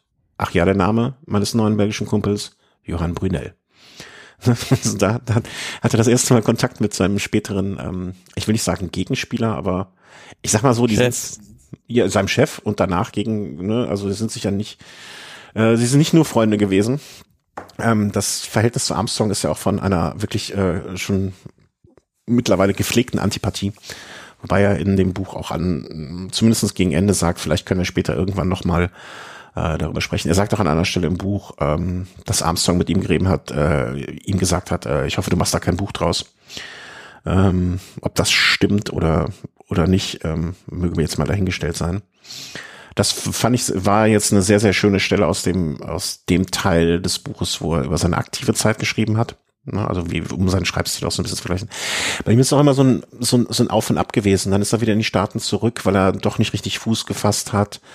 Und ähm, ja, diese Doping-Geschichte, also jetzt mittlerweile, ne, Team Education First ist ja auch ein Team, was sich dem Anti-Doping-Kampf äh, geschrieben hat. Er war auch wie, wie Gilles ein Fahrer, der von Natur aus einen erhöhten Hämatokritwert hatte. Also er hatte so eine Genehmigung, äh, den Wert von 52 haben zu dürfen, was ihm gar nicht so viel ge gebracht hat sozusagen, weil am Anfang seiner Karriere ja alle hoch bis auf 60 gedopt waren, sagt er. Und äh, da war für ihn dann eh alles aus. Ähm, später dann, als die Rennen durch den biologischen Pass ähm, für ihn angenehmer wurden, weil er mithalten konnte, war es halt so, dass Fahrer, die vorher irgendwie mit vorne rumfuhren, auf einmal nur noch komplett hinten dran hingen und er beschreibt auch, wie es so wohl der Fall war, dass die Fahrer, nachdem sie ihren ähm, Hämatokritwert hochgepusht hatten, auf einmal nicht mehr, dass die Fähigkeit des Körpers, die Blutkörper, ähm, äh, die roten Blutkörperchen nachzubilden, dann auch nicht mehr so ausgeprägt war, wie es bevor sie sich gedopt haben wäre. Auch ein Gedanke, den ich so vorher noch nicht gehört hatte. Ob es stimmt, mag ich das mit einem Fragezeichen versehen. Und ähm, ja, also, ne, wie, wie ich gesagt, diese drei Phasen ähm, immer sehr, sehr schön beschrieben. Ich habe noch eine schöne Stelle, ähm, die ich wollte. Sag du mal was, was, was, was ist, was ist so das, was du ähm, bei an Jonathan Wouters daran denkst oder wenn der, wenn der Name fällt? irgendwie so ein Tausendsasser, also der so ganz viele Sachen gemacht hat, aber ja, erst richtig ins Rampenlicht getreten ist, natürlich nicht als Fahrer, sondern als äh, Teammanager später und ähm, ja, so ein bisschen einen anderen Weg geht als alle anderen Mhm. Teams. Ähm, Eine Stelle, da geht es äh, darum, dass er bei bei welchem Rennen war es denn jetzt? In den USA, glaube ich. Ich glaube, ähm, irgendeine Colorado, in Colorado fuhr es. Und ähm, er hatte, er war damals Sprecher der Teamleiter und ähm,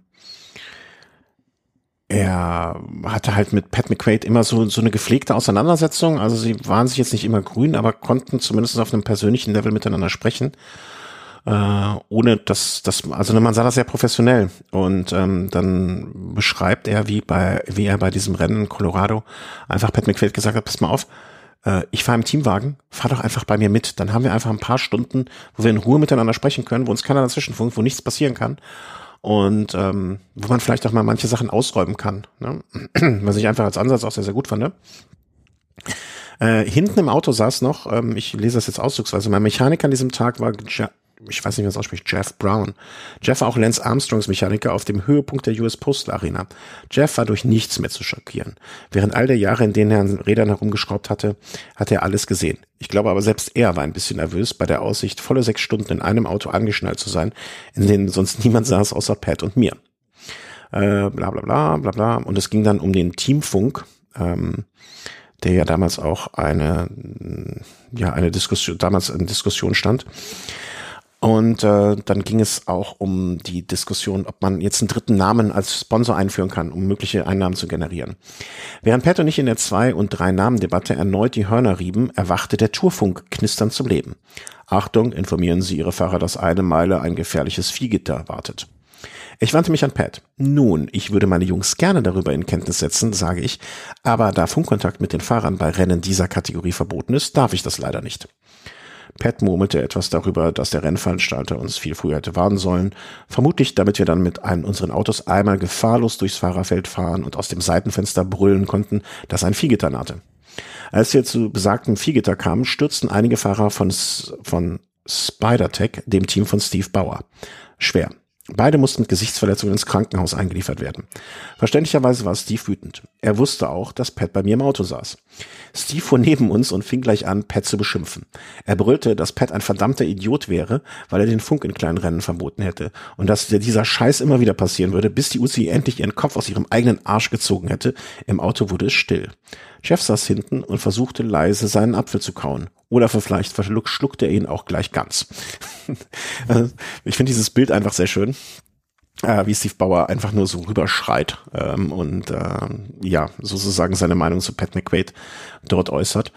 Es gibt noch eine ganz interessante Passage, wo es darum geht, dass ähm, über Huschtoff spricht er auch, ähm, ich will nicht sagen viel, aber äh, eigentlich ist Huschow wohl nicht so sein bester Freund, ne? damals beim mhm. Cervelo-Team gewesen, als Weltmeister dort eingekauft worden, oder nee, er ist Weltmeister geworden, konnte dann leider nicht mehr Geld bekommen.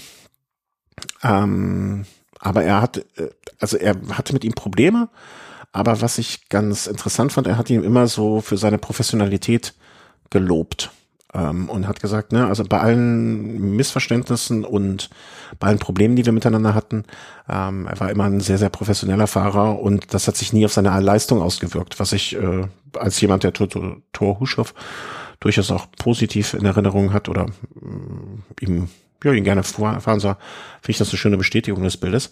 Er spricht dann aber, und ich komme jetzt nicht mehr aufs Jahr, das wirst du aber wahrscheinlich noch wissen, ähm, über die Paris-Roubaix-Teilnahme. Und zwar beschreibt er da sehr, sehr, sehr gut ähm, in dem einen Jahr, was mal, wie, wie heißt der andere denn? Van Marke. Weißt du noch Van, Van Marke? Van Summeren. Nee, Van Summeren? Was Van Summeren? Der hat gewonnen als Außenseiter. Ja, war das dann beim Team Education First auch? Ja, dann war es Van Summeren. Ähm, genau. Das war, dieses Rennen beschreibt er, genau, Johann van Summeren. Äh, dieses Rennen beschreibt er wirklich sehr, sehr, sehr, sehr ähm, detailliert. Das war 2007, genau, genau, genau. Ähm, nee, es war später, glaube ich, 2011 nee, oder 2012. Ähm, warte mal, 2011, Paris-Roubaix, Top Results 2011. Nee, dann war das jemand anders. War das nicht Sepp van Marke? Ja, der, der ist da auch mal vorne reingefahren. Also es ist, äh, äh, Van Summeren hat 2.11 gewonnen und ähm, Van Marke war 2013 Zweiter, ist mit Cancellara damals alleine ins ins Velodrom gefahren, aber 2011 ist Van Summeren auch für Team Garmin gefahren. Hm, aber hm, das habe ich jetzt ganz anders in Erinnerung. Also, warte mal, von, ah, wann war das denn? Van Summeren 2011 hat gewonnen. Meinte ich das denn? Hm. 2011 für Team Garmin Ja, da muss das das Jahr gewesen sein, auf jeden Fall. Ähm, Fakt ist, äh, es war so, dass dann Van Summeren äh, mit einer Gruppe weggefahren war und äh, Ausreißergruppe und Cancellara hinter denen sozusagen her stimme. Also erst hat er alle seine Fahrer aufgebraucht, wie man das dann so macht und ist dann wiederum ähm, irgendwann mal alleine hinterhergestiefelt und Thor Huschow ist dann im Weltmeistertrikot ihm äh, auf dem Rücksitz, ne, also hat sich hinten dran gehängt und hatte natürlich dann dadurch, dass sein Mann vorne war, ähm, war er nicht irgendwie genötigt, da jetzt mit Führungsarbeit zu leisten. Und ähm, aber hatte irgendwie so den Drang, ja, er wollte schon mithelfen, weil für ihn war es natürlich auch eine einmalige Chance, vielleicht Paris-Roubaix zu gewinnen. Ne? Im Endsprint mit, wenn er die ganze Zeit dranbleiben könnte, im Endsprint mit Cancellara wäre es ja zumindestens nicht komplett irgendwie unmöglich gewesen, ähm, da zu gewinnen und ähm, bekam dann von äh, von seiner Teamleitung, also von Wouters, erstmal so die Ansage, nee, du führst nicht mit, du hängst dich nur hinten dran. Und war dann auch ein bisschen angepisst, aber hat sich dran gehalten. Und äh, er beschreibt dann sehr, sehr gut Wouters so eine Rolle als jemand, der vielleicht noch gar nicht so lange ähm, in dieser Rolle ist, eines Teamkapitäns, eines Teamleiters äh, ja, wie es dann, wie, wie, du so selber unter Druck stehst und da die Entscheidung treffen musst, was machst du jetzt, ne? Gehst du in die eine Richtung, gehst du in die andere Richtung? Und er hat dann einfach aus dem Bauch heraus sich für den damaligen absoluten Außenseiter von Sumren entschieden und hat gesagt, nee, du hängst dich nur hinten dran, du machst nichts, du machst nichts, du machst nichts. Ähm, und ja, Van Sumren hatte dann am Ende noch einen Platten und hat es dann aber trotzdem irgendwie ganz knapp geschafft, äh, das Rennen zu gewinnen und ja, äh, eine richtige Entscheidung getroffen. Huschow war natürlich nicht amüsiert, aber was will wir machen? Und was ich auch gar nicht wusste, er, er beschreibt auch in dem Zusammenhang wirklich sehr, sehr gut, wie wichtig Andreas Klier für ihn war. Also ein Fahrer, der ja äh, damals auch in dem Team war und der als äh, jetzt nochmal beschrieben Captain de la Route da unterwegs war und äh, sehr viel über das Rennen natürlich aussagen konnte und äh, ihm sehr geholfen hat. Also Andreas Klier, äh, ganz, ganz wichtiger Fahrer für ihn. Mhm. Dann beschreibt er noch zwischendurch äh, Bradley Wiggins, der ja auch im Prinzip von ihm mitentdeckt wurde.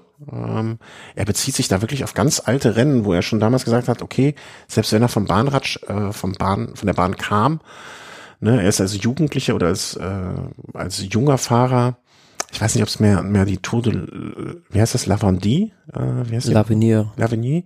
Oder bei einer anderen Rundfahrt, ne, wo er dann auch schon in sehr jungen Jahren dann mal in den Bergen mitgefahren ist und wo man da eigentlich dann schon sehen konnte, okay, das kann auch jemand werden, der äh, bei den Großen mitfahren kann und ähm, ja, wie er ihn mitentdeckt hat oder dann in seinem Team mitgeformt hat und eben dann vom Team Sky 2010 weggekauft wurde. Ne? Auch so eine Geschichte, wo er einerseits Verständnis für hat, aber andererseits natürlich, äh, genau 2003 äh, war das bei der Tour de l'Avenir.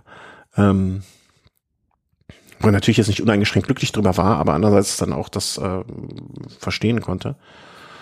Ja, und so zieht sich das äh, eigentlich die ganzen durch durch das ganze Buch diese Geschichten. Ne? Und das ist, wie ich finde, sehr sehr ansprechend und äh, nett geschrieben. Auch wieder muss man dem ähm, Verlag oder die haben ja wahrscheinlich den Übersetzer ausgewählt oder den Übersetzer ähm, wirklich hoch anrechnen, äh, gut übersetzt, ähm, viel viel angenehmer zu lesen als jetzt zum Beispiel das Buch von Erik Decker ähm, eher so auf dem Charles Vigilius äh, Niveau, würde ich sagen.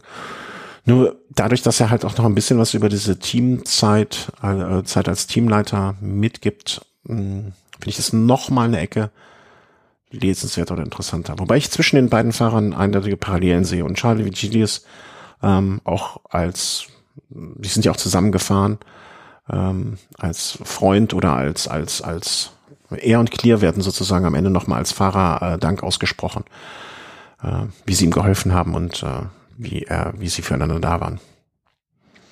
Ja, du hattest mal, glaube ich, in einer der letzten Sendungen erwähnt, äh, dass ihm auch noch Vorwürfe gemacht werden bezüglich des Dopings, dass er nicht alles ausgepackt hat. Habe ich das richtig ja, was in seinem, also in seinem eigenen Team gab es ja jetzt zum Beispiel wieder einen Fall von einem Nachwuchsfahrer, der aber erst dieses Jahr geholt wurde. Und da sagen halt auch viele, ähm, dass da vielleicht was am Argen liegen könnte. Meint, ist das denn bezogen auf das Ganze? Also ich, also er selber sagt ja auch, ne, ähm, oder so interpretiere ich zumindest seine Aussage in dem Buch, dass er schon das Ziel jetzt für sich ausgesprochen hat, dass er möglichst äh, den jungen Fahrern ähm, eine dopingfreie Zukunft ermöglichen möchte. Ne? Und, ähm, ja. Aber woran sich halt auch viele Leute so reiben, was man letztes Mal auch schon gesagt habe, dass er dann Leute als oder dass halt Fahrer von Leuten trainiert werden, die eine dunkle Vergangenheit haben. Mhm. Ja, ich, ich, ihr sagt an manchen Stellen, ähm, wird das auch so ein bisschen angedeutet, dass er halt sagt, okay, wir, wir, wir können einfach nicht von heute auf morgen so viel Wissen, so viel Knowledge, die auch Doping betrifft, aber auch vor allen Dingen den Radsport als solches betrifft, kannst halt von heute auf morgen nicht aus dem, aus dem Hut zaubern.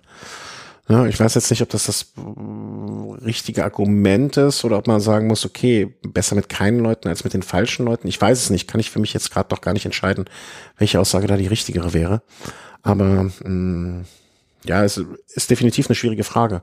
Also ich glaube, ich, ich nehme ihm zumindest durch dieses Buch ab, dass er es möchte, dass er den jungen Fahrern eine Zukunft ohne Doping erm ermöglichen möchte und ihnen auch die Möglichkeit gibt, ähm, nicht vor die Entscheidung gestellt zu werden, fahre ich jetzt vorne mit oder fahre und dope dafür oder fahre ich nicht vorne mit und lass es sein. Ich, das nehme ich ihm schon einigermaßen ab, das Buch. Also und jeder, der sich an dieser an dieser Frage interessiert, äh, an der Frage interessiert ist, äh, kann ich das auch wirklich nur empfehlen, das Buch. Also ja, also ich habe äh, ich habe es nicht bereut, die Zeit da rein investiert zu haben. Klingt vielversprechend, ja.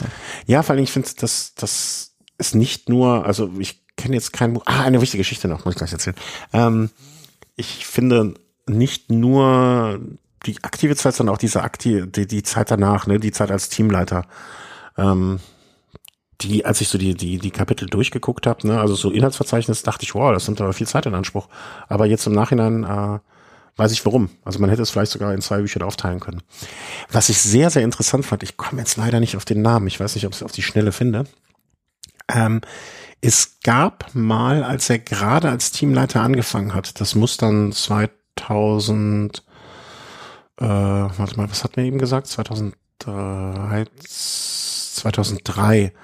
Also ich sag mal zwischen 2003 und 2008 ähm, gab es mal einen relativ neuen ähm, Menschen in der Organisation des Giros, der wirklich äh, für damalige Verhältnisse äh, bahnbrechende Ideen hatte oder bahnbrechende Vorschläge. Und äh, das fand ich sehr, sehr interessant zu lesen. Und zwar kam es dazu, dass äh, von Seiten des Giros vor die, die, die, ja, die Idee herangetragen wurde an diesen Verband der Teamleiter, ähm, dass man etwas machen möchte, was im ersten Moment jetzt so völlig irre klingt. Äh, und zwar, dass man sagt, warte mal, ich guck mal, na, finde ich jetzt auf die Schnelle nicht mehr, ähm, dass man sagt, wir möchten unser Geld teilen.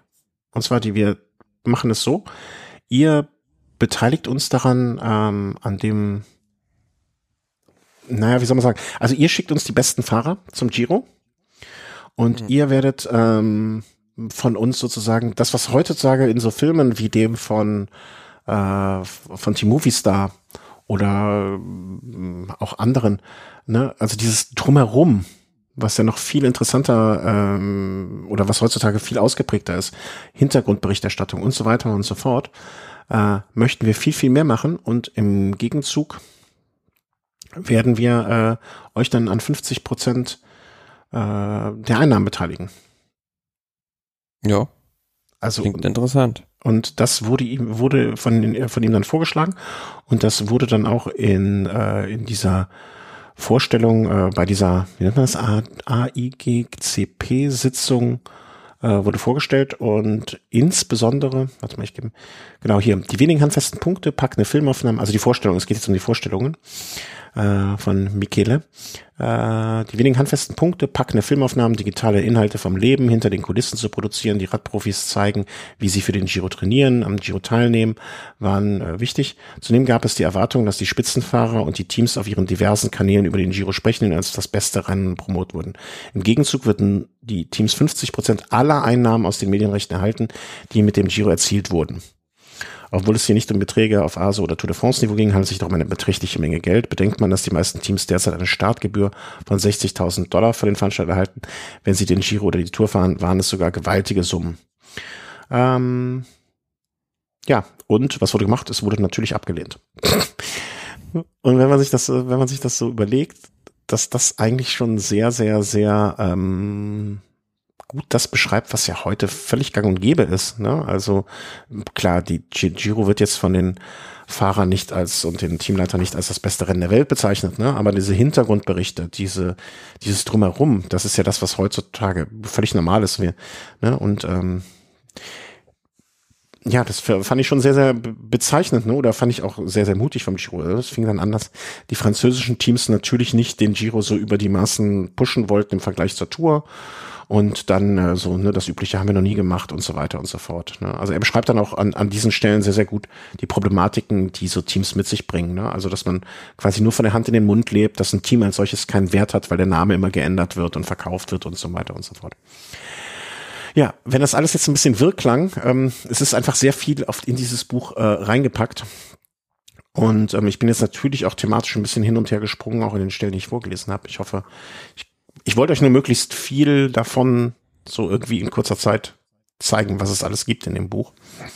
Und ähm, ja, ich habe es nicht bereut. Ich kann es wirklich jedem, der sich nicht nur für den äh, für die aktiven Profis, sondern auch so ein bisschen für das drumherum dahinter interessiert, ans Herz legen. Äh, erschienen ist es ähm, und auch uns zur Verfügung gestellt, das jetzt hier so transparent und so weiter äh, im Covadonga Verlag. Hm, ich gucke gerade, ob ich den Preis auf die Schnelle finde. Der es kostet, das hatte ich doch hier eigentlich verlinkt. Ähm, wird so, also ich habe es in der digitalen Version, ansonsten kostet das äh, schöne broschierte 384 Seiten, 18 Euro. Ist jetzt im Februar erschienen. Äh, werde ich verlinken an dieser Stelle.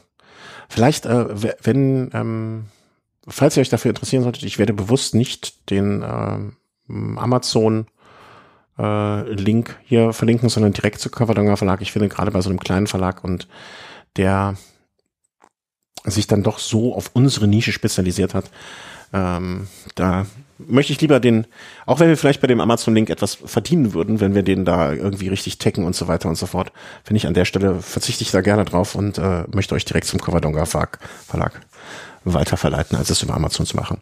Ich denke, da stoße ich hoffentlich auf offene Ohren. Wenn ihr es bei Amazon bestellen wollt, könnt ihr es natürlich auch machen. Das ist ja keine Frage. So, Jonathan Waters, also Daumen hoch für diese Biografie bisher. Und du hast Fernsehen geguckt. ja, du arbeitest beim Fernsehen, dann guckst du auch Fernsehen.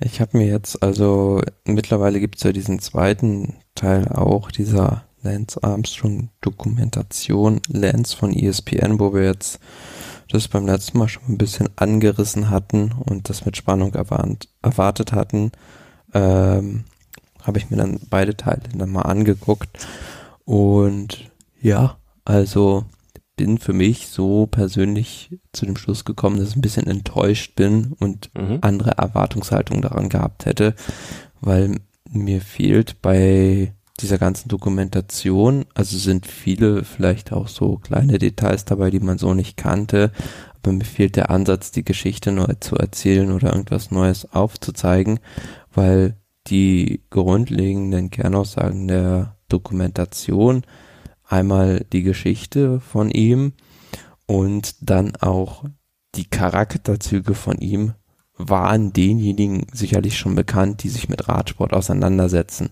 Mhm. Also es ist eher etwas für Leute, mh, mm, die sozusagen das nicht so nah verfolgt haben vielleicht oder denen diese ganze Geschichte nicht mehr so bewusst ist. Also im ersten Teil fängt es halt damit an, ähm, dass ganz viel über seine Kindheit irgendwie berichtet wird, äh, wie er von seinem Stiefvater schlecht behandelt wurde, pipapo etc., wie er dann vom Triathlon irgendwann zum Radsport gekommen ist und ähm, was ich auch so nicht wusste, dass er halt von frühester Jugend an im Prinzip schon aus den U-Klassen schon mit diesen ganzen späteren Teamkollegen, unter anderem halt auch mit Jonathan Waters, mhm. da ähm, zusammengefahren ist und die ganz viel gemeinsam damals auch gemacht haben. Beispielsweise bei Motorola damals war das so, da waren die halt ähm, alle am Koma See irgendwo untergebracht und ähm, Armstrong war dann halt mit 21, 1993 schon Weltmeister geworden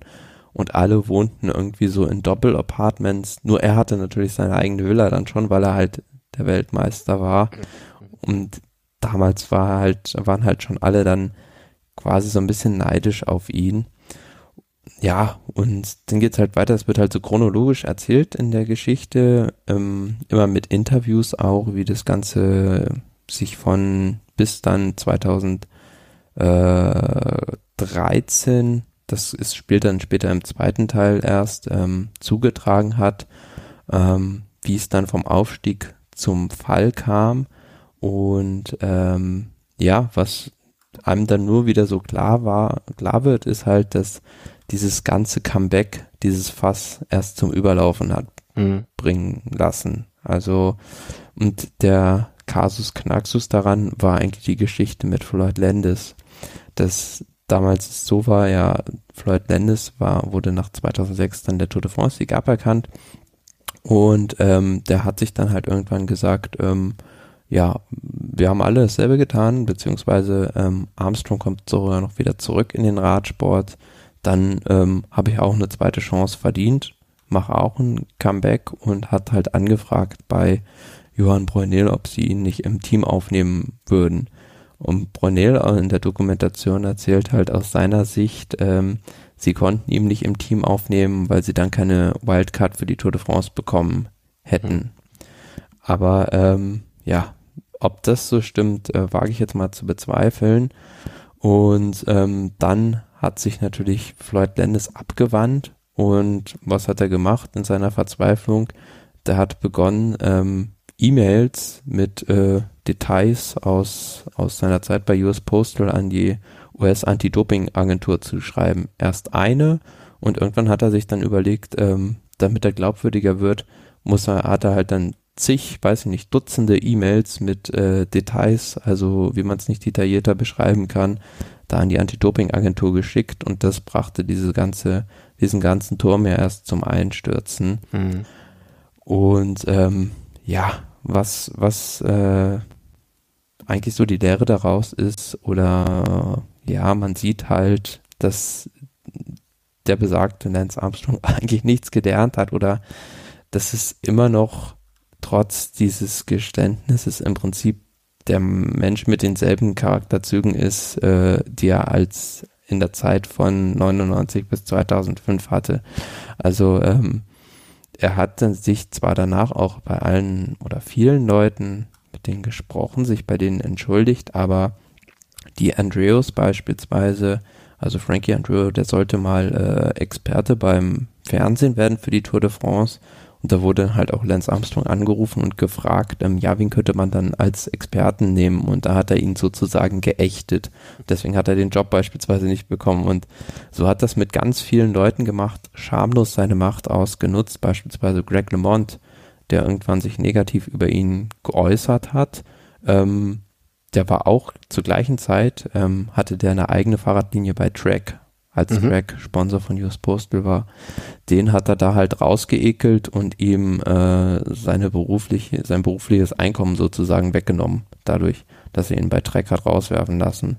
Und so, diese Liste lässt sich beliebig mit äh, all möglichen Leuten fortsetzen, die halt irgendwie gegen ihn aufbegehrt haben, hat er einfach klein gehalten, weil er es konnte. Das, das, äh, ja, diese Falle, in der der Radsport damals steckte, war halt einfach die, dass bei der UCI mit Hein Verbrüggen jemand saß, der ähm, den Radsport aus seiner Sicht beschützen wollte, was aber letzten Endes ihm geschadet hat, weil einfach diese Geschichte des Krebsbesiegers, der zurückkommt ähm, und die Tour de France, das härteste Sportereignis der Welt, ähm, siebenmal gewinnt, so groß ist, ja, dass den Radsport zu gut, um eigentlich wahr zu sein, ne? Fast. Genau, den Radsport auf eine Bühne hebt, ähm, die, die er vielleicht so sonst nie bekommen hätte. Aber dafür wurden halt Grenzen überschritten und ähm, nicht nur ähm, die UCI hatte halt damals die Kontrolle über den Radsport, sondern auch Lance Armstrong konnte im Prinzip schalten und walten, wie er wollte. Also es gibt diese Geschichte, die Tyler Hamilton da auch in der Dokumentation erzählt, bei Dauphiné 2004, als er Armstrong am Morgen 2 im Zeitfahren besiegt hat, äh, gab es laut äh, Hamilton dann einen Anruf bei der UCI, ähm, doch da mal genauer hinzuschauen bei dem mhm. Herrn Hamilton. Und dementsprechend kam dann auch das Ergebnis dann irgendwann raus. Also das zeigt, er hatte die kon totale Kontrolle im Prinzip über das, was andere taten, was sie tun durften und konnte seine Rivalen mehr oder weniger kontrollieren und was mir persönlich halt auch so sauer aufstößt, wie er halt heute noch darüber spricht. Also tut halt so, als wäre das, was er in zehn Jahren ein, eingerissen hat, äh, mit zwei Worten Entschuldigung gut zu machen. Mhm. Und es ist halt, in den Interviews kommt es halt immer noch so raus, es geht nur um ihn und nicht um den Radsport an sich. Also ähm, er sagt, ja, ähm, ihm sind durch, durch diese ganzen justiziablen Belangungen irgendwie 80 Millionen oder Dollar an, an Einnahmen, möglichen Eingaben durch die Lappen gegangen. Aber ganz richtig sagt dann jemand, ähm, so ein US-Amateurfahrer, der auch damals mal in der Jugend mit ihm zusammengefahren ist, ja, du fragst ja auch, ein Bankräuber sagt ja auch nicht, nachdem er erwischt wurde, ja, mir sind jetzt gerade fünf Millionen Einnahmen durch die Lappen gegangen, weil ihr mich erwischt habt. Blöden Bullen. Ähm, ja. Äh, ja, und zwei, vielleicht kurz, damit du zu, zu Luft kommen kannst, zwei kurze Anmerkungen. Mm, das, äh, oder Ergänzungen, ich glaube Ergänzungen äh, trifft das ganz gut. Weil ganz vieles, was du jetzt beschrieben hast, habe ich ja gerade aus der anderen Perspektive gehört. Ähm, Wouters beschreibt einmal, wie er wirklich nach dem ich kann jetzt, kann es jetzt zeitlich nicht genau zuordnen, aber es muss wohl eine Phase gegeben haben, wo sich andere wirklich um Floyd Landis massiv Sorgen gemacht haben. Also, wo es schon darum ging, äh, dass er fast suizidal sei. Und äh, wo er auch zu denen gehörte, die äh, Floyd Landis da massiv unterstützt haben und irgendwo versteckt haben und äh, abgeschottet haben von allem. Und zum Zweiten Armstrong, der der Patron sozusagen, ganz an ganz zu Anfang zu der Zeit bei US Postal ähm, fuhren sie irgendwie ins erste Trainingslager und da ging es auch darum, dass der damalige Teamchef, das war glaube ich damals noch nicht Jan Brunel, ähm, irgendwie Trainingsrunde geplant, ne? Und äh, ja, hier, ne, alle fahren lang, alle fahren die Straße lang und dann so, ja, wir biegen gleich links ab. Und Armstrong sagt, nee, wir fahren geradeaus. Ja, wir, wir biegen jetzt gleich alle links ab. Und was macht Armstrong? Fährt mit seinen Kumpels, die er schon sehr, sehr lange kennt, so George Hincapie und so, äh, fahren einfach geradeaus weiter. und damit war die Diskussion dann auch beendet. Ne? Also es war, äh, das war sozusagen, das war für Wouters, so wie er es beschreibt, so der Wendepunkt. Äh, ab dem Zeitpunkt war Armstrong wirklich der alleinige Herrscher mit Brunel über dieses Team. Und da gab es dann noch keine Diskussion mehr. Und als Vigidis dann Zweiter geworden ist bei der Dauphiné de Libéré, äh, nicht Vigidis, äh, Wouters, Zweiter geworden ist bei der Dauphiné Libéré und auch mit Bestzeit ähm, das Bergzeitfahren gewonnen hat. Das war eigentlich auch eher ein Versehen. Also er hat da wirklich die Zeit äh, von äh, Charlie, Charlie Gaulle äh, pulverisiert und äh, hat dann das Bergzeitfahren zum Ventoux hoch gewonnen, allerdings auch nur, weil irgendwie, ich krieg's jetzt nicht mehr ganz zusammen, ist ja schon länger her, dass ich diese Stelle gelesen habe, aber Brunel und Armstrong waren einfach total angepisst von ihm, weil er irgendwie aus Versehen ähm, mehr oder minder ins Niedertrikot gefahren ist. Und äh, nicht Armstrong. Und deswegen haben sie ihm gesagt, ja, jetzt muss das Ding auch abschießen. Und äh, haben ihn dann ähm, sozusagen dazu fast genötigt, das Zeitfahren zu gewinnen, wo er also um sein Leben gefahren ist und haben dann auf der letzten Etappe, wo es einfach darum ging, dass jetzt diese Führung zu verteidigen, ähm, eine Strategie an den Tag gelegt, wo was schon von vornherein gesagt hat, so können, kann ich nicht das Trikot zu verteidigen. Weil es ging einfach irgendwie so eine knüppelharte Bergetappe und ähm, Vinokurov war der Zweite. Und anstatt jetzt einfach zu reagieren und äh, wie man es so macht als Leader, ähm, das Trikot zu verteidigen, kamen Brunel und Armstrong auf die Idee, ja, wir greifen an, wir attackieren die ganze Zeit als Leader und äh, müssen so einfach noch mehr an, an, an Vorsprung herausfahren. Und ja, das hat dann dazu geführt, dass sie das Leader-Trikot verloren haben. Auch nochmal, äh, um das zu unterstreichen, was du gesagt hast, ne, was das für mhm. äh, schlimme Menschen sind. Ja, und was die, also was er halt immer wieder in diesen Interviews anführt, ähm, diese Ungleichberechtigung, aber was halt ihn von ja anderen Leuten, klar, die haben auch Schlimmes gemacht, abhebt, aber nochmal ist, dass er die Macht hatte, über den Radsport zu bestimmen und das schamlos ausgenutzt hat. Und ähm, das lässt sich halt nie, dann doch irgendwo nicht vergleichen mit anderen. Ja, wie ist es? Äh, ich habe jetzt in, in einem Artikel gelesen, sein Verhältnis zu Jan Ulrich. Also da, da spricht er ja auch drüber. Ja, gut. Also da gibt's in dem zweiten Teil ja kurz vor Schluss äh, sogar diese Szene, wo er dann in dieser Dokumentation anfängt zu heulen. Und ähm, weiß ich, ich weiß nicht, ob das echt ist oder ob das gespielt ist, aber ähm, ihn verbindet äh, laut seinen Aussagen sehr viel mit ihm und äh, er liebe ihn. Ja. ja, ich sag mal so. Glückwunsch, Jan Ulrich. ja, ähm, ich glaube, ich, ich gehe jetzt mal vom besten Fall aus, dass äh, Armstrong einfach auch ein sehr äh, berechnender Mensch ist und er einfach auch weiß, was er Jan Ulrich zu verdanken hat. Ne? Denn ohne ihn wäre er als ebenbürtiger Gegner, wäre es auch nicht zu vielen Geschichten gekommen und insofern ähm, vielleicht äh, muss man dieses äh, Ich liebe ihn im, im großen amerikanischen Kontext, äh, vielleicht wird da auch diese Formulierung einfach mal einfacher oder schneller benutzt, ähm, als wie wir es jetzt hier tun würden. Ähm, und ich glaube, er weiß einfach, wie viel er ihm zu verdanken hat. Vielleicht, ich, ich glaube, dass das ist ihm zumindestens bewusst, ne, dass ohne, ohne Ulrich seine Geschichte auch eine andere, nicht, nicht so heroisch geworden wäre, glaube ich.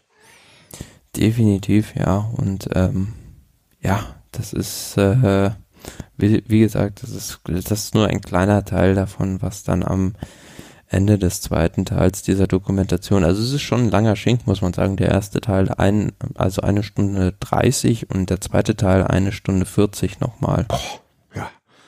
Gut, da, da, ganz ehrlich, da reicht mir jetzt hier deine, deine Zusammenfassung. Äh, dann brauche ich mir das nicht angucken, glaube ich. Das klingt jetzt nicht.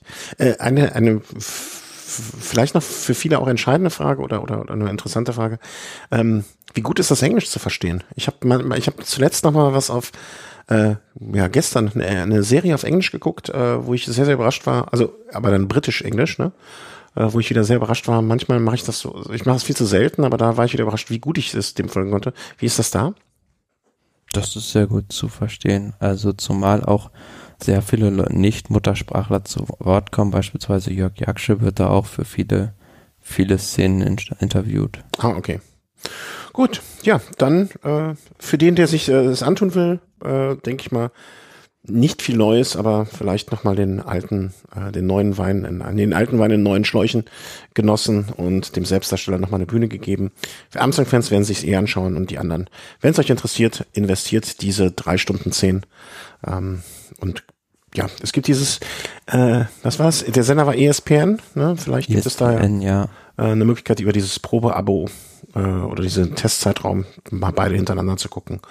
Äh, hinterlasst da mal einen Kommentar, ob das geklappt hat. Vielleicht aber ich glaube nicht, dass ich es mir antun werde. Gut, dann sage ich an dieser Stelle äh, Dankeschön euch fürs Zuhören, diese ein Dreiviertelstunde, die ihr euch jetzt Zeit genommen habt. Mm, ganz herzlichen Dank an alle, die uns unterstützen über Kommentare. Da gibt's, sind noch welche gekommen, die ich noch selber kommentieren möchte, wo ich noch gar nicht die Zeit für gefunden habe. Für eure Unterstützung, indem ihr via Amazon äh, über unseren Amazon-Link bestellt, über eure äh, Spenden, die das Ganze hier aufrechterhalten. Ähm, moralische Unterstützung, äh, ich freue mich vielleicht, den einen oder anderen auch am Wochenende zu sehen bei der Veranstaltung, wo ich fahren werde. Wenn das hier veröffentlicht wird, ist es eh zu spät, sich anzumelden und eigentlich ist es auch offiziell abgesagt. Es ist nur eine kleine Runde im privaten Kontext. Und ansonsten bleibt gesund, kommt jetzt noch durch hoffentlich die letzten Tage oder letzten Wochen dieser äh, schlimmen Pandemie-Geschichte. Und ich gehe jetzt die Katze füttern, die beschwert sich nämlich gerade. Tschüss. Ciao.